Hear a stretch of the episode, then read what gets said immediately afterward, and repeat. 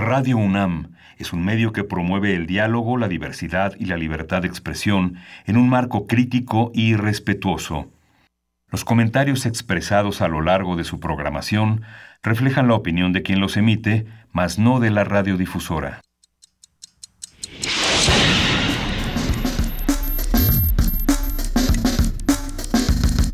Primer movimiento. El mundo desde la universidad.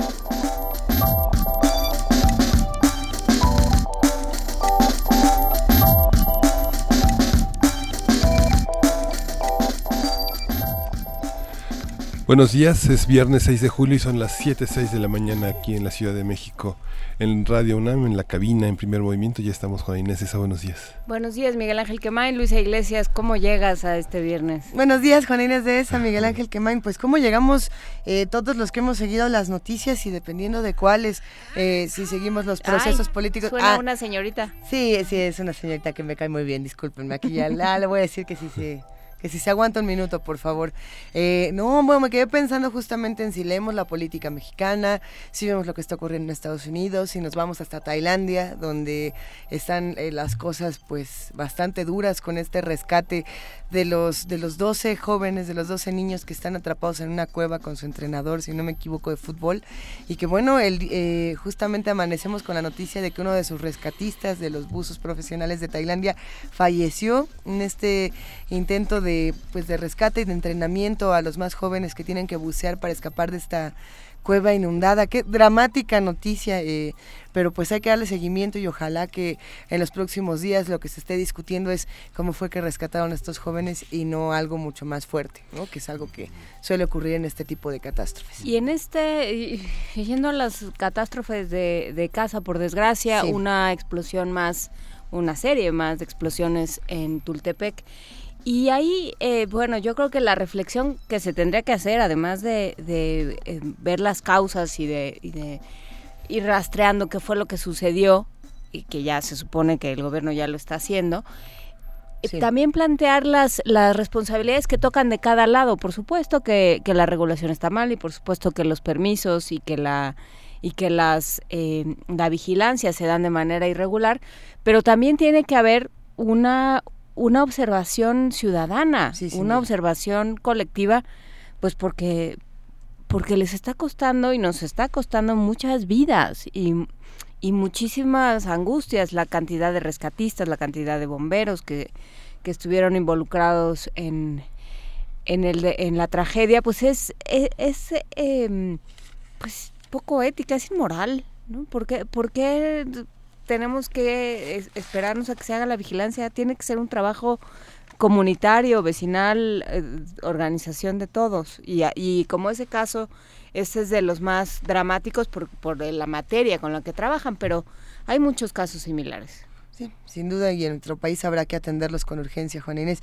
Miguel Ángel, ¿con qué, noticiaría, ¿con qué noticia empezarías tú? Pues bueno, continúa todo el proceso de... Y bueno, lo de Tultepec me parece ya es, es, ominoso. Digo, yo creo que ya desde San Juanico entendimos que las gaceras, los talleres de, artificial, de fuegos artificiales, de pólvora y sobre todo la, distribución de fuegos artificiales clandestinos, sobre todo para las fiestas eh, en el centro del país, muchos gobiernos este, prohijan este tipo de prácticas contratando eh, eh, juegos artificiales y que son gran parte de lo, de lo que ha pasado incluso en el mercado de la Merced en la Ciudad de México, en San Antonio Abad, ha pasado en, este, en Milpalta, en Coajimalpa, hemos tenido accidentes en todas partes, pero algo que se tiene que regular también son las gaceras, ¿no? que son un peligro cada vez más eh, cerca, de la, cerca de la Ciudad de México y cada vez más cerca del Estado de México, que ha permitido como la instalación de grandes sectores de gaseras. Lo que me parece interesante es, bueno, continúa la transición, continúa la, la reflexión, bueno, empieza de una manera pública la reflexión de los partidos eh, por parte del PRI, de Movimiento Ciudadano, del PAN, de pensar qué pasó en la elección, de analizar las estadísticas, las encuestas y ver qué les pasó y la necesidad de, de, de, mantenerse unidos y de refundar sus propias instituciones partidistas. ¿no? Pues sí, y con eso vamos arrancando esta mañana. Eh, ¿Qué opinan los que hacen comunidad con nosotros de esta semana?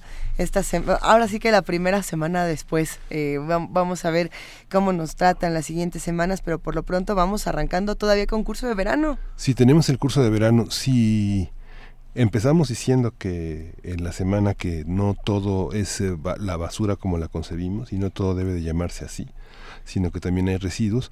Hoy vamos a concluir con el cuidado ambiental, el ecoturismo, que es una fuente también de, de, cuidados, de ponerse en tránsito con una visión eh, de reconciliación con la naturaleza. Y vamos a conversar con Vanessa Morelos Ramírez y Viridiana González Estrada, que son estudiantes de la licenciatura en Ciencias Ambientales en la ENES Morelia de la UNAM. Tenemos también nuestro radioteatro sorpresa de cada semana. Mm. Va a estar bastante bueno, quédense con nosotros. Y en la hora del día tenemos un libro que editó Turner y a partir de él vamos a hablar de una serie de especulaciones y visiones alrededor del jardín, filosofía del jardín. Vamos a comentarlo con Santiago Beruete, él es licenciado en antropología y filosofía y autor de Jardinosofía, este libro de Turner. En nuestra nota internacional justamente hablaremos del tema de Tailandia, los niños y el rescate. Vamos a tener el comentario de Dante Salomón, él estudió en la UNAM, es instructor de rescate en cuevas y de rescate en cañones de la Asociación de Espeleología en la Asociación de Montañismo de la UNAM. Vamos a ver de qué se trata esta, esta noticia que ya hemos comentado y que bueno, en todos los medios ha estado sonando muchísimo. Y por si te preocupaba, ya tengo lista la posición. sí me preocupaba. Veníamos de camino diciendo qué, qué decidirá Miguel Ángel sobre la Pues es que para este viernes sí se necesita como una poesía que... Ah, que como que nos dé un apapacho, ¿no? Eh, vamos a cerrar esta mañana con Caldo de Piedra. Vamos a hablar con Héctor Juárez Benavides, arquitecto cofundador de Primal Studio, estudio integral de muy perdón, y multidisciplinario. Y vamos a hablar también con Sara Boreales, historiadora, creadora del documental El Sendero del Caldo de Piedra, y con Arturo Juárez, cineasta, creador de este mismo documental. ¿Qué es esto del caldo de piedra? Vamos a ver, el sendero del caldo de piedra tenemos más, tenemos mucho más. Los invitamos a que se queden con nosotros de 7 a 10 de la mañana y entre caldos de piedra, ecoturismo, Tailandia y Jardinosofía. Empezamos con un poco de música nueva. Tenemos por aquí el nuevo disco de Florence and the Machine.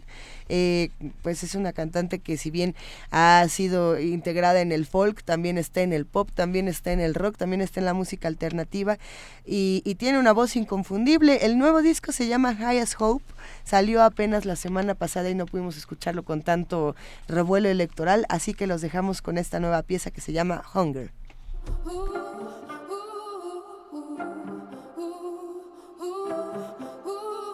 At 17, I started to starve myself. I thought that love was a kind of emptiness. And at least I understood then the hunger I felt. And I didn't have to call it loneliness. We all have a hunger.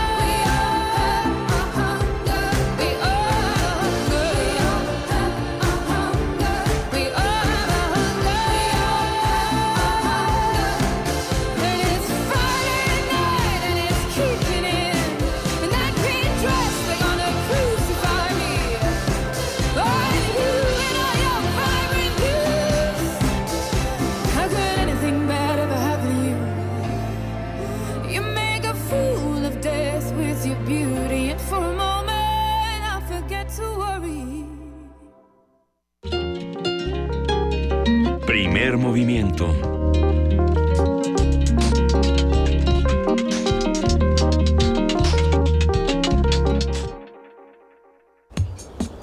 Curso de verano, cuidado ambiental.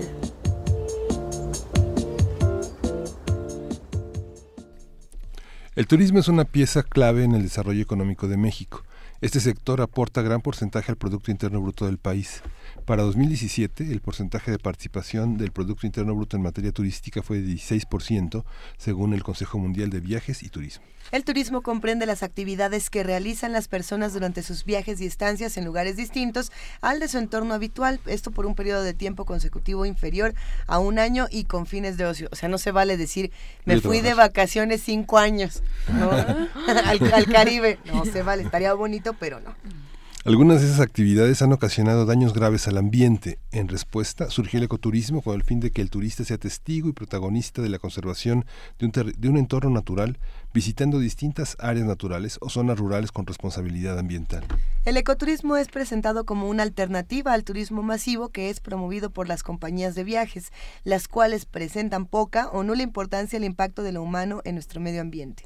Vamos a conversar con Vanessa Morelos Ramírez, estudiante de la licenciatura en Ciencias Ambientales en el área Sociedad y Ambiente en la ENES Morelia de la UNAM y con Viridiana González Estrada, y es estudiante de la licenciatura en Ciencias Ambientales en el área Manejo de Sistemas Socioecológicos también en la ENES Morelia en la UNAM. Bienvenidas. Muchas gracias. gracias. Justamente estábamos hablando fuera del aire de, digamos, la diferencia entre ecoturismo y esta y este gran turismo que se hace año con año y estábamos mencionando esta noticia que nada más vamos a pasar muy por encima como para darle contexto a la conversación y tratar de combatir este tipo de prácticas, ¿no? Que de esto va la sección. Justamente se anuncia que un predio de un predio de 262.5 hectáreas que está ubicado frente al mar sobre la carretera la carretera Cancún-Tulum hay nada más, eh, fue regalado, fue vendido a Sedatu a un precio 20 veces más bajo de su valor. Eh, pensando en todo lo que está ocurriendo en nuestro país cuando hablamos de medio ambiente y cuando nos damos cuenta de que de pronto los arrecifes están en peligro, las playas están en peligro, nuestra fauna, nuestros ecosistemas cada vez están más en riesgo por este tipo de prácticas, ¿qué hacemos para combatirlas y también salir un rato de vacaciones? Porque creo que es válido poder descansar. ¿Quién le entra? sobre todo. Este, mira, pues para hacer también un poco énfasis en esta diferencia entre el turismo masivo y el ecoturismo, pues el turismo masivo lo que lo que pasa en esto en esta actividad es más que nada arrasa con la diversidad y las especies, los, eh, la naturaleza, por el nivel de infraestructura, que es muy grande para la capacidad de personas y pues aparte de crear eh, la estancia hotelera, eh, son spas, son polos de golf, polos, eh, golf, em, y entre otras actividades, ¿no? Y sobre todo el impacto que tiene el, el turismo al llegar en una zona pues donde también hay poblaciones locales o comunidades, en dados otros casos pueblos originarios indígenas, pues también es un impacto que en la sociedad se tiene, ¿no? Puede ser benéfico o negativo también. En este sentido es porque se em, tienen empleos, eh, pero también qué tipo de empleos son a los que aspiran y también cuántas personas pueden llegar a tener estos en las temporadas altas y bajas, porque pues estos empleos son temporales en los que nada más contratan a ciertas personas en temporadas altas y una o dos personas están contratadas en este cuando no son temporadas vacacionales, ¿no? Este, y bueno, en otro sentido, el ecoturismo, que es el turismo alternativo de esa otra forma que también podemos hacerlo, este, pues es un, son actividades en, que se desenvuelven en, el medio natural, que privilegia la sustentabilidad, la preservación y trata de acercar al viajero para que tenga una apreciación en el medio natural, tanto como cultural, que pueda acogerlo y sensibilizarlo ante el entorno, ¿no? Eh, actualmente el desarrollo turístico eh, debe de ser eh, y debe de seguir esta, esta compatibilidad con el ambiente, generando respeto hacia el mismo y disminuyendo la modificación en el paisaje. ¿no? Además de las relaciones cercanas entre el, entre el turista y la población local, crea un carácter más auténtico en sus experiencias y vivencias. ¿no? Ah, es que creo que hay, hay una, una, relación que se tiene que practicar quizás hasta ahora sí que ya me voy a ir de vacaciones a este lugar, tengo que entender a dónde voy y tengo que entender qué es lo que se hace.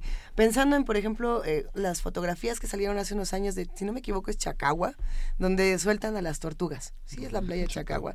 Eh, y que de pronto todas las personas se tomaban el selfie con la tortuguita, ¿no? Interrumpiendo justamente es ecoturismo en cierta medida, pero la práctica que llevaban las personas que iban de vacaciones y que en, teoría iban a ayudar a, estas tortugas a desovar y que las pequeñas salieran hacia el mar, pues no, no, fue, tan, no fue tan práctico en realidad y, afectó el ecosistema. ¿Cómo, ¿Cómo tenemos que prepararnos para un viaje como este? ¿Qué es lo que se tiene que hacer? Bueno, eh, nosotros tenemos una serie de tips que realizamos porque nosotros llevamos un par de años practicando ecoturismo a partir de que entramos a la, a la, carrera de ciencias ambientales. Entonces, lo primero que tenemos que hacer antes de hacer ecoturismo es investigar a dónde vamos a ir. Investigar sobre centros ecoturísticos, qué actividades se van a realizar en el sitio, cuáles son las condiciones del lugar, el pronóstico del tiempo. Eh, también es muy importante llevar solamente los artículos que vamos a utilizar los artículos necesarios, en este caso de ropa, artículos de valor, solamente lo necesario. También es preferible llevar una mochila de hombros, una mochila de camping para que sea más fácil la movilidad en los sitios. Olvídese usted las llantitas. Claro. Y olvidarse de eso. Muy bien. Unos eh, tenis, botas que estén cómodos porque muchas veces en el ecoturismo se hace senderismo, se hacen caminatas en donde pues estás todo el día caminando y apreciando la naturaleza. También es muy importante llevar eh, una botella de plástico o algún termo para que se evite este consumo de productos que vienen en empaques y generen también residuos. Y otra que es muy importante es llevar productos de higiene personal biodegradables, porque muchas veces, por ejemplo, cuando vamos a los cenotes, pues te metes con el bloqueador y todo eso, y obviamente afecta el ecosistema que está ahí. Está bueno. E, esa, esa, por ejemplo, no la tenía. ¿Dónde, dónde hace uno su propio bloqueador biodegradable o, o qué hacemos? Eh, ¿Uno lo puede hacer o mejor lo compras? O es que eh, ahí está. ¿Cómo se hace? Rodrigo Roldán, Rodrigo Roldán, manifiéstate. El, eh, el dermatólogo. Creo que eso es, es, más complicado. Sí, sí, es que no es, no es tan sencillo. Pero sí, por, por ejemplo, eh, repelentes para ciertos, para ciertos insectos, ¿no? Para mosquitos y todo eso. Saludos a nuestra compañera Miriam Trejo, que le picó un arañón que casi le acaba el brazo. Entonces, ¿cómo, hacemos? ¿Cómo encontrar productos biodegradables? Muchas veces estos productos los podemos realizar eh, con recetas que encontramos en internet fácilmente o inclusive en los sitios las mismas personas los venden. Si podemos encontrarlos ahí, o en tiendas, ajá, también en tiendas, ayer que hablábamos de productos orgánicos, en estas tiendas también llegan a haber productos de higiene y limpieza y podemos encontrar estos también. Nos están preguntando en redes sociales qué lugares son considerados ecoturismo y qué lugares son nada más la playa, entre comillas, verde, que no es ecoturismo. ¿Cómo, cómo pues, saberlo? Fíjate que, que justamente veníamos platicando de que pues mucho se vende esta idea de que el ecoturismo es 100% sustentable, ¿no? Pero pues no debemos de caer en eso porque es un error. El hecho, es una trampa. Una trampa porque de hecho desde que tú sales a, de, de, tu lugar, de tu domicilio a, al lugar donde vas a viajar, pues estás generando un impacto desde que te vas en el transporte, ya sea en avión, en, en, este, en, auto, en automóvil o utilizas una lancha para trasladarte, pues ya ahí estás generando ahí emisiones de gas efecto invernadero, ¿no? Y otra también es que cuando vas a, a los restaurantes o vas a la tiendita, pues ahí también estás comprando una botella o trae envoltura, sin embargo, hay centros ecoturísticos que contrarrestan este efecto porque tienen sus depósitos de residuos, los cuales utilizan para proyectos alternos, ¿no?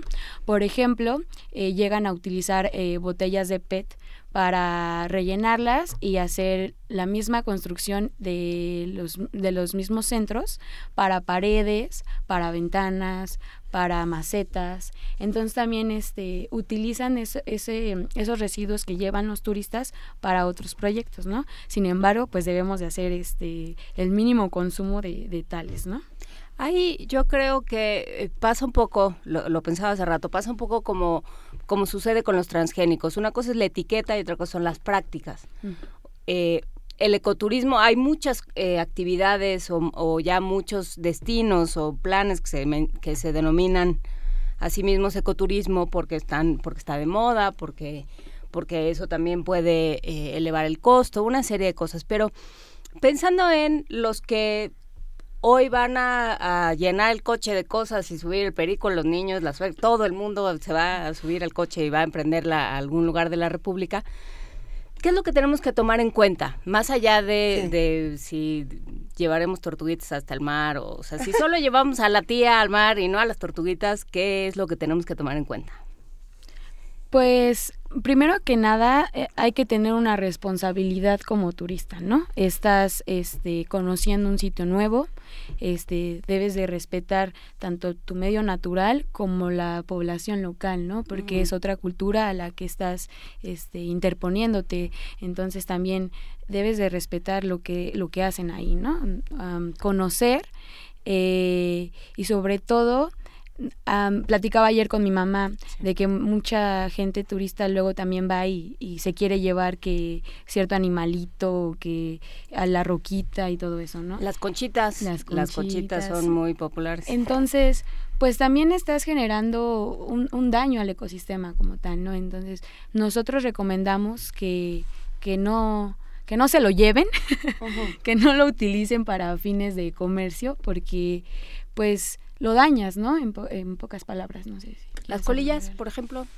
Las colillas de cigarro. Ajá, que siempre yo creo que son un tema más por, cualquier, por cualquier, eh, no necesariamente de playa, por cualquier ciudad eh, mexicana o por cualquier lugar y te encuentras, te vas encontrando colillas, pues porque porque hay esta fantasía colectiva de que las tiras a la calle y desaparecen mágicamente. Hay unos duendecitos solamente encargados, unos chaneques encargados solo de eh, recoger colillas y desaparecerlas. Sí, pasa lo mismo con los residuos, o sea, nosotros tenemos que tener esa responsabilidad de si lo llevamos, regresarlo a casa o al menos regresarlo a un lugar en donde se pueda eh, depositar. No es lo mismo que vayas a una comunidad que está en medio de la sierra en donde el camión obviamente no va a pasar y que dejes ahí tus tres kilos de basura a que esos tres kilos de basura que generaste te los regreses a casa en la ciudad en donde puedes depositarlos y va a haber un determinado tratamiento para estos residuos justamente la UNAM sacó hace unos años, antes de que empezara este programa, yo me imagino que ahora sido unos cuatro o cinco años, un estudio donde decía, por ejemplo, cómo los ecosistemas, cómo los animales comenzaban a integrar los desechos de los humanos a su vida cotidiana. El caso en particular de las colillas de cigarros, ¿no? tanto en la Ciudad de México como en otros espacios donde se realiza turismo, o, en algunas ocasiones ecoturismo, y dejan ahí la colilla, y de pronto los pájaros comienzan a integrarlas a sus nidos, ¿no? Y, y resulta que la cantidad de nicotina le están, le están adaptando o, se están adaptando a este tipo de residuos. Si en cierta medida es interesante estudiar esto, pero no tendría que ser. No, tendría, no tendrían por qué las otras especies adaptarse a nuestro caos, ¿no? Sin embargo, es algo que ocurre con los pájaros, algo que ocurre muy de manera cotidiana con, con los mares. Hace poco salió esta noticia, si no me equivoco, hace un par de días, de que la compañía Boeing, de, los, ya, quitó los popotes. Ya quitó, los, popotes, ¿no? en, este, en este apoyo al medio ambiente. Son pequeñas acciones, quitar los popotes, más bien que parecen pequeñas, pero son bastante grandes. O, o, por ejemplo, otras compañías que dicen, bueno, ¿qué vamos a hacer con este tema de las colillas de cigarros? ¿Qué vamos a hacer con los residuos? Eh, pensando en esto, ¿qué nos recomendarían, más allá de si no, no fumen en, los lugares o no tiren la basura, qué otras prácticas nos recomendarían cuando salimos a hacer ecoturismo que no tengan que ver con basura? No todo tiene que ver con, vaya usted y fume y échese un refresco y una cerveza. De somos muchos, somos muchos y lo que yo haga, multiplícalo por todos los que estamos en la playa o sea, desde lo del bloqueador, todo todo contamina. Imagínate, me voy a la, me voy a una playa o me voy a algún espacio donde se pueda hacer este turismo.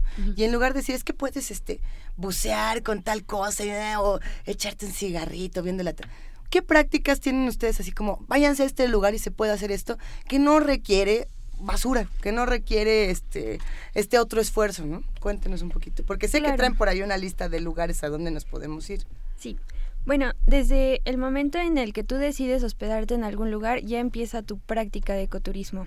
Un lugar que no es el típico hotel que te cambian las toallas 30 mil veces, que te cambian las sábanas 30 mil veces, en donde se desperdicia una cantidad impresionante de agua, de gas, de energía. desde ese momento tú ya empiezas a hacer ecoturismo. Cambias este, este modelo por algo más sencillo que, que sigues teniendo comodidades, están más restringidas, pero siguen siendo comodidades. También puede ser la otra, que en lugar de irte a un hotel, a alguna cabaña en donde se gasten demasiados recursos, puedes quedarte a acampar en algún sitio. Entonces ahí ya van disminuyendo como tu impacto. Va, va también depender muchísimo de qué personas vayan a hacer el ecoturismo, porque no, no vas a poner a tu abuelita a acampar, ¿verdad? Pero eso ya van a hablar todas las abuelitas que acampan, ¿eh? cuidado. Mi abuela, me la llevo. Mi abuela hace 40 años, ¿eh? Ah, Atleta, ah, pues sí. sí. sí. Sí, claro. Pues es que es muy importante considerar eh, la presión sobre los recursos naturales y los servicios, eh, como el agua, la luz, eh, en la temporada vacacional, porque pues también ser consciente de que no solo eres tú con tu familia, sino que hay también muchísimas familias que están disfrutando y están en el mismo sitio. También algo muy importante es nosotros cuando hacemos ecoturismo pues estamos en un contacto diferente con la naturaleza, entonces es posible que nos encontremos insectos, animales que viven ahí y que tienen el mismo derecho de estar ahí que nosotros. Lo que estamos acostumbrados es en ver un animalito, una araña, aplastarlo, matarlo. Desde que nosotros dejamos de, de hacer esas prácticas, estamos también haciendo ecoturismo. Aunque sí hay que tener ahí mucho cuidado porque muchas veces estos animales pues pueden ser eh, venenosos y que pueden provocarnos cierto daño. La tarántula que brinca dos kilómetros y te alcanza. El hermano alacrán. Una cosa también, respetar a, los, a los seres que habitan en estos espacios. Otra es, por supuesto, respetar a las comunidades que ya habitan en estos lugares de manera y que ahí viven y esa es su casa. Y aunque uno llega de vacaciones, ellos están ahí todos los días. Me, me quedé pensando en de quién es la tierra y no tanto en meternos en un problema político ni nada por el estilo, pero eh, recientemente, si no me equivoco, fue el año pasado, me tocó convivir con las personas en San José del Pacífico, pocos días después del, del sismo del año pasado, ¿no? Y, y, me resultó muy interesante que estábamos en una zona, no sé si alguien se ha ido de los que hace comunidad con nosotros, a San José del Pacífico en Oaxaca, que es como una gran montaña y hay cabañas, y yo dije, vamos a ver esta cabaña bien, entre comillas, ecoturística, ¿no? Y no había agua caliente más que cinco minutos al día y si uno no se bañaba esa hora, pues ya no se bañó y, y uno tenía que realmente integrarse estas actividades. Pero de pronto cuando me puse a platicar con las personas que vivían en este lugar, los que trabajaban en este lugar, me enteré de que la tierra no era de ellos, sino de un, eh, si no me equivoco, era un estadounidense o un irlandés, es que estoy tratando de recordar, que había comprado esta tierra de manera muy barata y que bueno, pues él y su familia vivían en la casa más bonita de toda la colina y el resto lo rentaban a los turistas, pero así con huertas muy bonitas y con animalitos que protegemos. Y entonces decían los, los habitantes de ahí, nosotros no podemos ir a las escuelas que están en esta parte de, de San José, nosotros tenemos que ir a las que están del otro lado de la montaña. Estas son para, entre comillas, los hijos de los, de los extranjeros, ¿no? que son muchos los que viven ahí. Y de pronto decíamos, eso no es ecoturismo cuando voy y me integro a estas prácticas, pero el dueño es de otro país y, está marginando a la propia comunidad. Es que como eliges este a las especies que vas a proteger, digamos, todos menos los humanos. ¿O cómo? O, los humanos que no pertenecen a este, a este sector, entre comillas, privilegiado, esos se tienen que ir a la escuela de atrás, ¿no? Y, y desde que dejaba una reflexión como, ¿qué hago con esto? Este, me acordaba también del libro este de Leonardo Dajandra, que se llama Guatulqueños, Sí. Donde justamente lo que contaba era lo que implicó para los habitantes de Huatulco que de pronto decidieran convertirlo en un desarrollo turístico de ese tamaño y con esas dimensiones y con esos alcances pues claro, lo que les quitaron el agua, les quitaron el, lugar donde vivían. O sea, también eso tiene que ser un, factor que pese al momento de elegir un destino de vacaciones, ¿no? Me imagino que ciertos lugares, hemos hablado mucho del, del manglar en Cancún y todos estos manglares que se están, que se están secando para hacer grandes desarrollos, pues habría que pensarla dos veces antes de ir, antes de, eh, tener ahí un, un, espacio, de pensar en, tener ahí un espacio, en ir o en visitarlos o en darles dinero. Todo eso también tiene que ver con una conciencia de, lo que hacemos. Sí, es, es, un tema bastante complejo también, este, esta problemática en la que pues llegan a comprarse terrenos eh, cerca de poblaciones y comunidades en las que también eh, hay un peso de por medio que son los recursos naturales, ¿no? Eh, unos, se van, unos los necesitan para el sector de, turismo y otros los necesitan las poblaciones locales. Me acuerdo bien de, estuvimos trabajando un proyecto en el semestre sobre mm, eh, la bahía de Chamela, en Jalisco, lo que es este la parte del sur de Puerto Vallarta, y toda esa parte ya está comprada para puros resorts, o sea, prácticamente puras empresas privadas de, este, de dueños extranjeros, ya compraron toda esa parte de la bahía para la creación de, de hoteles eh, en este sentido de turismo masivo, ¿no? Muy grandes, grandes, de lujo, ¿no? Pero ahí el problema también es que cercana a la bahía hay una reserva, una reserva ecológica, ¿no? Entonces, como también al tener este eh, grandes hoteles que necesitan de agua, que, que, necesitan este, depredar para poder construir, este, al mismo tiempo cómo afectan al ecosistema y a las poblaciones, que son efectos que van teniendo en todo un sistema, ¿no? No es como que si nada más pasó aquí, ay, ya no va a pasar acá porque la reserva está de este ladito, ¿no? No, si son, son problemas eh, más complejos que no solamente tienen que ver con, con el agua o, o, o con, con, con más recursos, sino también con la pérdida cultural, porque las poblaciones se segregan, ¿no? Por lo mismo, ya no tenemos este con qué sustentarnos y otra por la que optan es pues la migración, ¿no? O van a otros, eh, o, tienen que ir a otros, como lo que pasa también mucho allá en Cancún, eh, las poblaciones de Mérida eh, tienen que viajar a estas zonas hoteleras en la, en la costa para poder trabajar, ¿no? Entonces dejan a sus familias, tienen que ir a trabajar y pues regresan los fines de semana, ¿no? Y cuando llegan los huracanes, que además pegan más fuerte por toda la deforestación y ya no ya no va nadie. Mm. y entonces eh, y entonces sí ya ya es el peor de los mundos posibles. Tienen el desastre natural entre comillas causado por una serie de decisiones eh, decisiones de los hombres y, y, no ni siquiera pueden beneficiarse de eso pues porque caen los huracanes y, y se cierran los hoteles y se cierran los lugares durante mucho tiempo. Mm. Entonces, bueno, sí, eh, probablemente quienes nos escuchan están, eh, están tomando decisiones con, eh, con respecto a sus vacaciones, ya se van, no sé, a lo mejor se van hoy, a lo mejor ya se fueron, a lo mejor se van a ir dentro de un mes. ¿Cómo elegir? ¿Cómo elegir qué pensar y, em, y qué pensar ya una vez que estás ahí? ¿Qué conciencia tener, Viridiana, Vanessa? lo primero que se debe de hacer es tú debes de investigar a qué lugar vas a ir. Si este lugar, si este centro ecoturístico, justo como lo decíamos, pertenece a una comunidad, a una organización, y entonces tú estás asegurando que todo lo que vas a gastar en ese sitio pues le va a beneficiar a las poblaciones locales, ¿no? Tú estás generando empleo directamente para las poblaciones también. Eh, otro, otro punto muy importante es la cuestión de seguridad si tú vas a asistir a, algún lugar en donde pues está alejado de la, de la ciudad, eh, está en medio de la montaña, están a dos horas, tres horas de la ciudad más cercana, pues también se debe contar con una ficha de datos que contengan eh, cuestiones como nombre de las personas que van a ir, teléfonos de emergencia, teléfonos de, de los contactos o familiares, si estas personas cuentan con alergias, enfermedades, otras consideraciones como grupo sanguíneo, todo esto porque es muy importante que nosotros seamos responsables de nuestras prácticas, de nosotros saber que vamos a estar en medio de la sierra, en donde la ciudad más cercana está a 30 a, a 3 horas y no vamos a poder acceder a los servicios médicos de inmediato.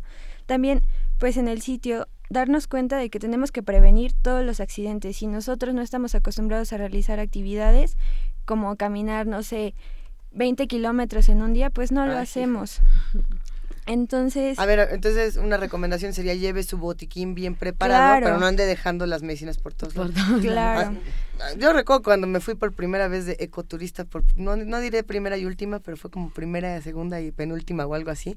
Y me dio una infección en el oído marca diablo porque llovió y la, la tienda de campaña le entró agua y la gotera estaba en la oreja y ¿Para qué largo el cuento largo? Fueron como dos horas para conseguir unas gotitas para los oídos y uno dijo, esto no es para mí, no es para todos, pero, pero sí se puede hacer.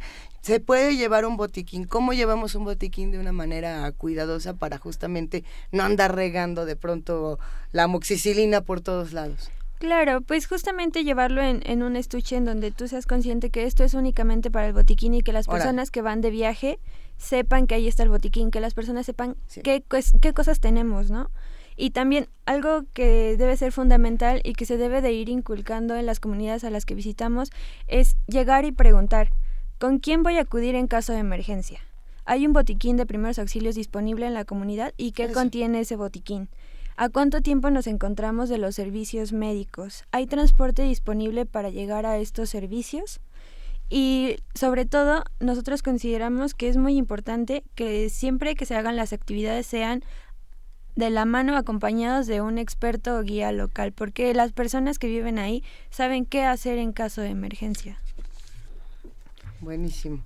¿Alguna recomendación extra que nos puedan dar, algún consejo para seguir en, en esta charla? Este, bueno, también eh, pues si vas con toda la familia, si son niños, este, personas adultas, pues también considerar qué tipo de actividades podemos hacer, ¿no?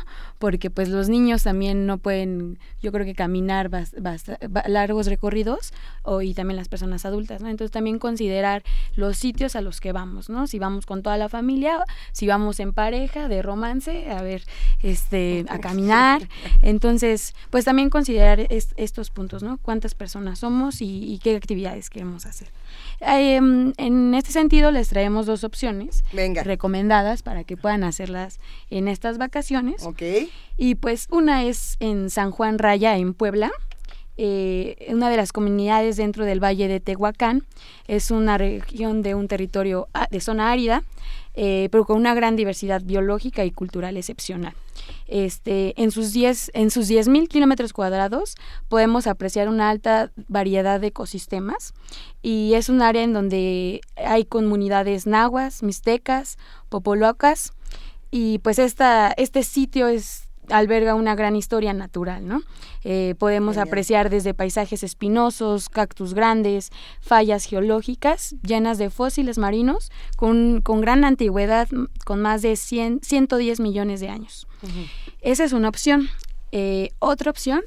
Eh, otra opción que tenemos muy, muy increíble y que es de mis favoritas es la selva lacandona en Chiapas que actualmente está siendo deforestada de manera impresionante, pero al momento de nosotros también hacer ecoturismo, pues ayudamos y apoyamos un poco la economía de las comunidades locales y eso no directamente, pero apoya, digo, apoya a la a la conservación de estos ecosistemas, porque de eso es de lo que vive la persona, las personas entonces los, los conservan y evitan que se deforeste para meter cultivos monocultivos.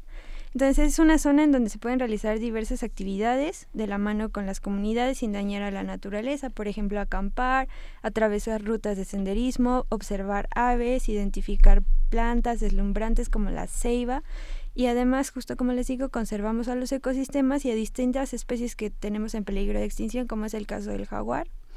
Y con esto también fomentamos el desarrollo de otros proyectos comunitarios. Igual, si está funcionando en una comunidad, pues las comunidades de alrededor se van a dar cuenta de que esa puede ser una buena fuente de ingresos y van a seguir desarrollando más y más proyectos, pero así ya evitamos que el, impacto que se lleve en un sitio pues igual y disminuya porque hay mayor demanda y, y ya no solo es mucho impacto en una comunidad. Sino se puedan distribuir este también los turistas, ¿no? Para tener más opciones. Eh, hay que, hay que recordar que todos estos consejos y que todas estas recomendaciones, que además están geniales estos ejemplos, se pueden replicar en todas partes. Si usted no vive en la Ciudad de México y va a venir, o si usted ya vive aquí y se va a quedar aquí, se puede hacer ecoturismo en nuestras propias ciudades, en nuestros propios espacios. No, tenemos por qué irnos a un lugar eh, ajeno y extraño para, ahora sí que para portarnos bien. Nos podemos portar bien en todas partes. Ha sido una gran conversación. Antes de despedirnos, eh, nos han escrito muchos mensajes recomendaciones de viajes, eh, imágenes, etcétera. Y yo creo que los que hacen comunidad con nosotros no saben que ustedes son muy jóvenes. Eh, cuéntenos un poco de en dónde, en dónde las encontramos, qué están estudiando, qué planes tienen, por así que... Para estas vacaciones. Pues sí, un pues, poco. Pues justamente yo el próximo lunes viajo a, a Cancún pero ahora sí que voy a ir a visitar a unos amigos, a, esta, a Tulum, me voy a dar una vuelta y también allá por Holbox, a la isla.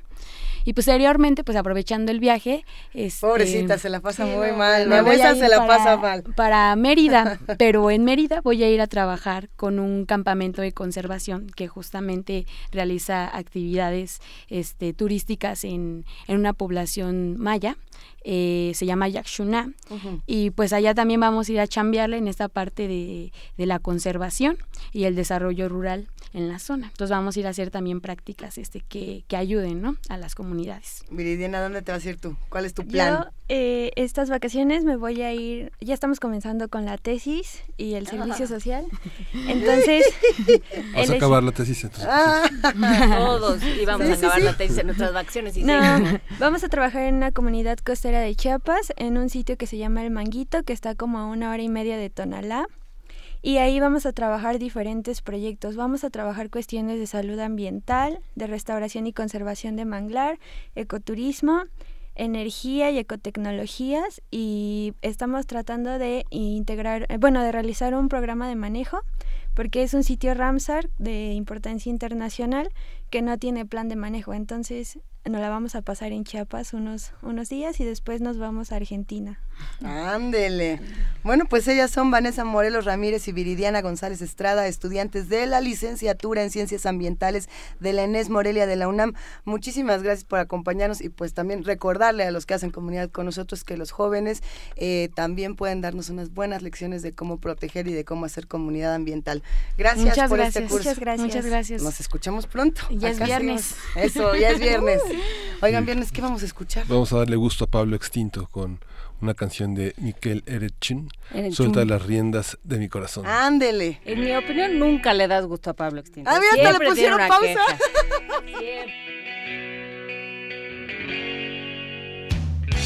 Sigue a pocos metros del paso a nivel el roble centenario que un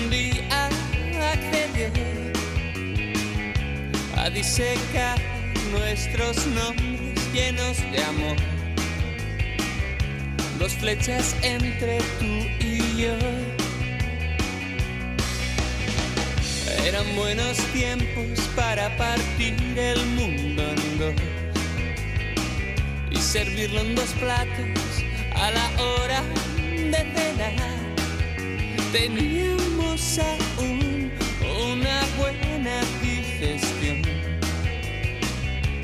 muchas ganas de vivir.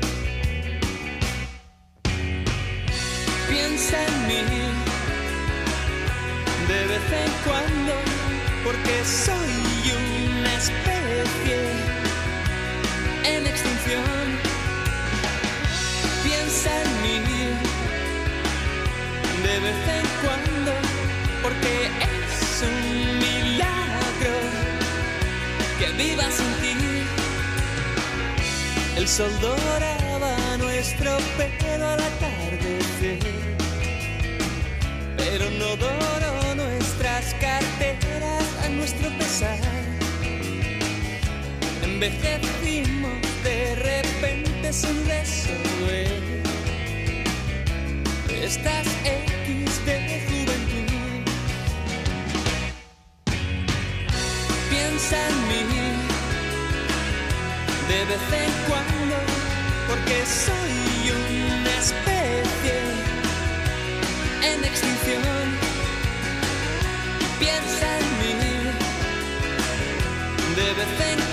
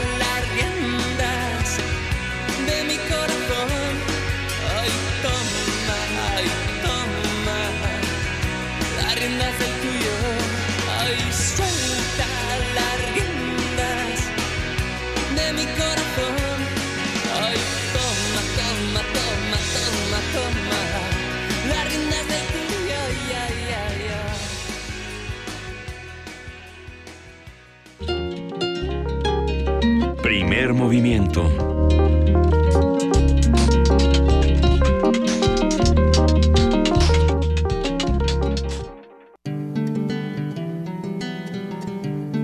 Para teatros, los radioteatros de primer movimiento.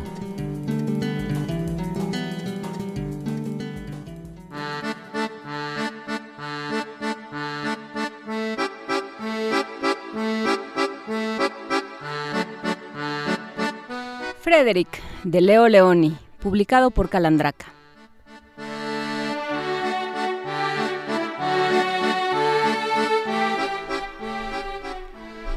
A lo largo del prado, donde las vacas pastaban y los caballos trotaban, había un viejo muro de piedra.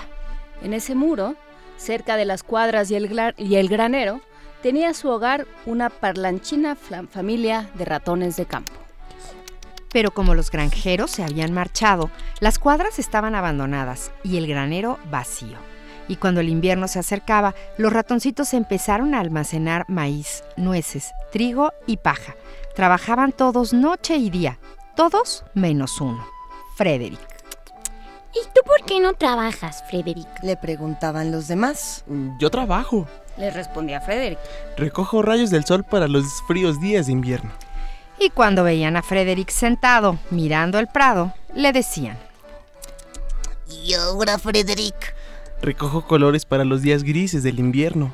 Y una vez vieron a Frederick que parecía adormilado. Mm, ¿Estás soñando, Frederick? Ah, no, estoy recogiendo palabras. El invierno es largo y temo que nos quedemos sin cosas que contar.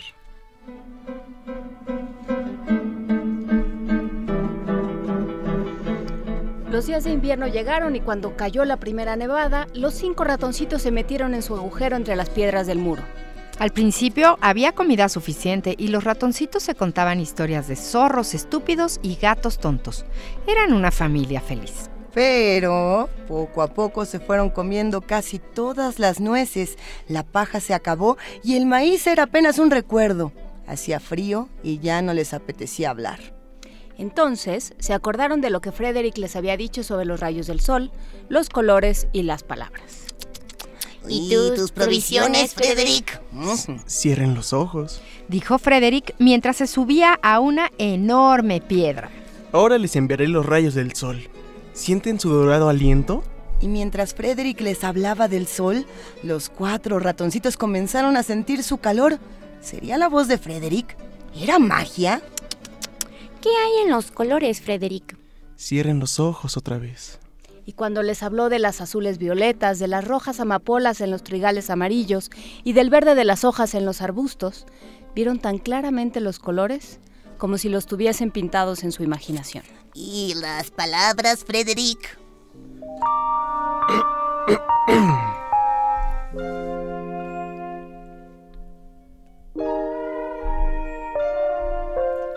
Frederick se aclaró la voz. Esperó un momento y, como si hablase desde un escenario, dijo: ¿Quién esparce la nieve? ¿Quién derrite el hielo? ¿Quién pinta de gris los días? ¿Quién los hace bellos? ¿Quién siembra la primavera con hojas de trébol? ¿Quién apaga el día? ¿Quién enciende la luna en el firmamento? Cuatro ratones de campo que viven junto al sol. Cuatro ratones de campo como tú y yo. Uno ratón primavera, que viene con aguaceros. Otro es ratón verano, que abraza con fuego. Después viene otoño con nueces y trigo. El último es invierno, con los pies muy fríos. Cuatro estaciones. ¡Qué suerte tenemos! Ni una de más, ni una de menos.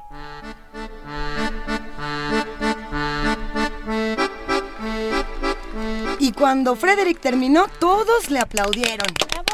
¡Eso, mi Frederick! Ah, pero, Frederick, tú eres un poeta. Hijo. Frederick se sonrojó, hizo una reverencia y tímidamente dijo: Ya lo sé.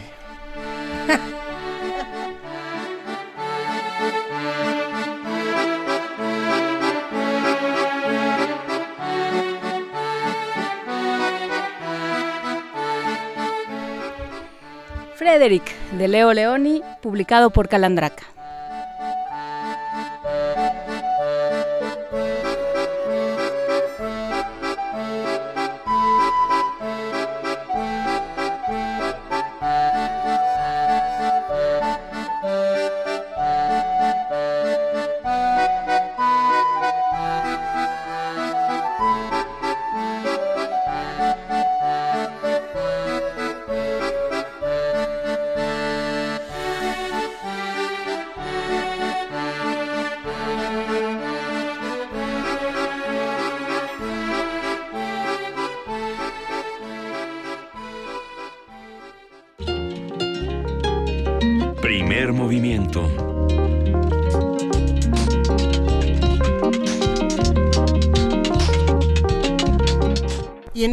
Son las 7 de la mañana con 56 minutos. Luisa sí. Frederick. Frederick. Frederick. ¿Qué tal esos ratones, eh? Bueno, pero no, ¿qué onda con Frederick? Es que ese sí es un poeta, la Brian Ferry, y se me hace que Uriel Gámez es tan joven que ni vas a ver. ¿Sí sabes quién es Brian Ferry?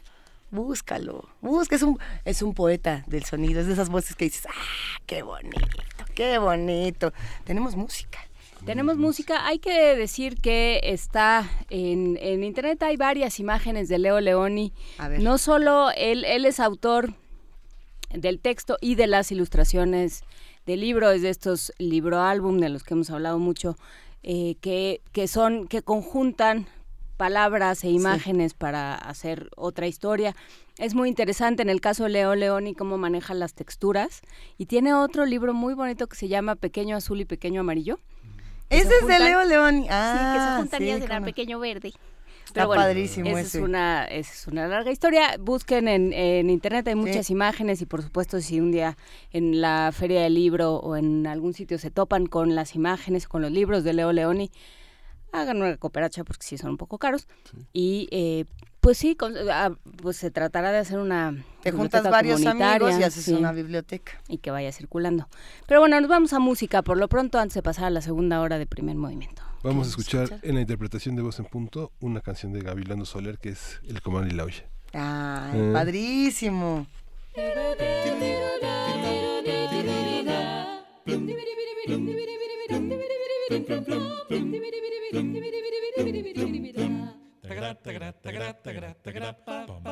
El comal le dijo a la olla, oye, oye, oye, oye, si te has creído que yo soy recargadera, búscate otro que te apoye. Y la olla se volvió hacia el primero, peladote, majadero.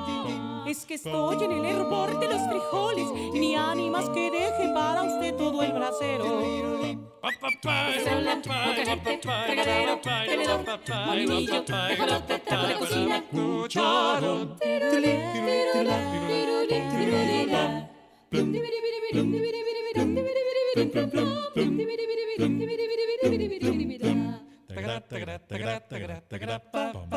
El comal a la olla le dijo Cuando cruja, empuje Con sus tisnes me ha estropeado ya de fijo La elegancia que yo truje Y la olla por poquito se desmaya Presumido, vaya, vaya Lo trajeron de la plaza percudido Y ni ánimas que diga que es galán de la pantalla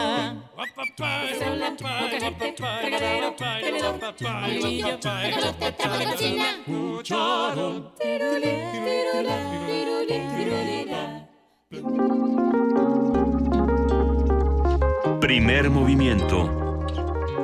Hacemos comunidad.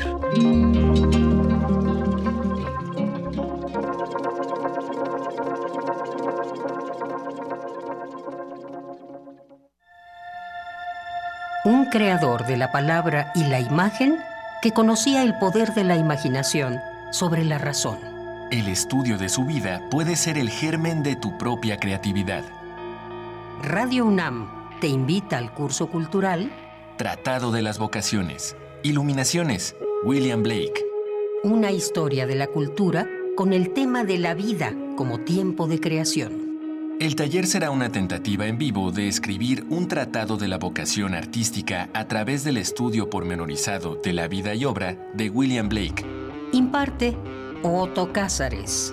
Los cuatro sábados de agosto, de las 11 a las 15 horas, en las instalaciones de Radio UNAM. Informes e inscripciones al 56 23 32 72 o 56 23 32 73. Invita Radio UNAM, Experiencia Sonora. A ti que tuviste tu credencial para votar actualizada. A todos los supervisores y capacitadores electorales. A ti que te informaste y a los más de un millón de funcionarios de casilla. A ti que supiste dialogar y libremente saliste a votar. Gracias a quienes contaron los millones de votos. A todos y a todas, muchas gracias. Estas elecciones no habrían sido posibles sin el esfuerzo, el trabajo y el compromiso de todos nosotros. Y vamos por más. Es tiempo de trabajar por un México más justo y libre para todos, con verdad, diálogo y exigencia. INE. Obras maestras de Diego Rivera, Frida Kahlo, Olga Costa, José Clemente Orozco, David Alfaro Siqueiros y el Dr. Atl, entre otros destacados artistas, se exhiben en la exposición Colección MAM, abierta en el Museo de Arte Moderno. La selección pone al alcance del público las joyas de arte pictórico de artistas mexicanos del siglo XX. La exhibición Colección MAM está abierta en el Museo de Arte Moderno de Chapultepec, Ciudad de México. Los medios de comunicación deben adaptarse a su público. Eso incluye su lenguaje y sus gustos. Radio UNAM te invita a inscribirte en su taller de guionismo para medios, Storytelling, en el que podrás conocer las distintas teorías contemporáneas que analizan la estructura interna de un relato y la construcción de personajes. Dirigido a todos los interesados en el arte de la narración para medios de comunicación, radio, TV y cine. Imparte Alejandro Valdés Barrientos.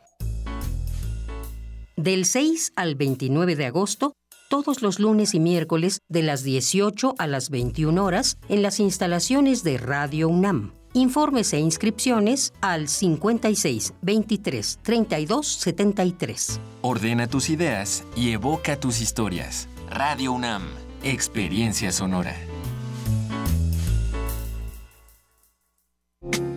fiebre no sentís voces de calor lo suficiente. Si quieres saber qué es este sonido, no olvides escuchar este domingo a las 2.30 de la tarde Gabinete de Curiosidades. Colecciona junto con nosotras sonidos y visita nuestro micrositio web en www.radio.unam.mx. Quédate en el 96.1 de FM, Radio UNAM.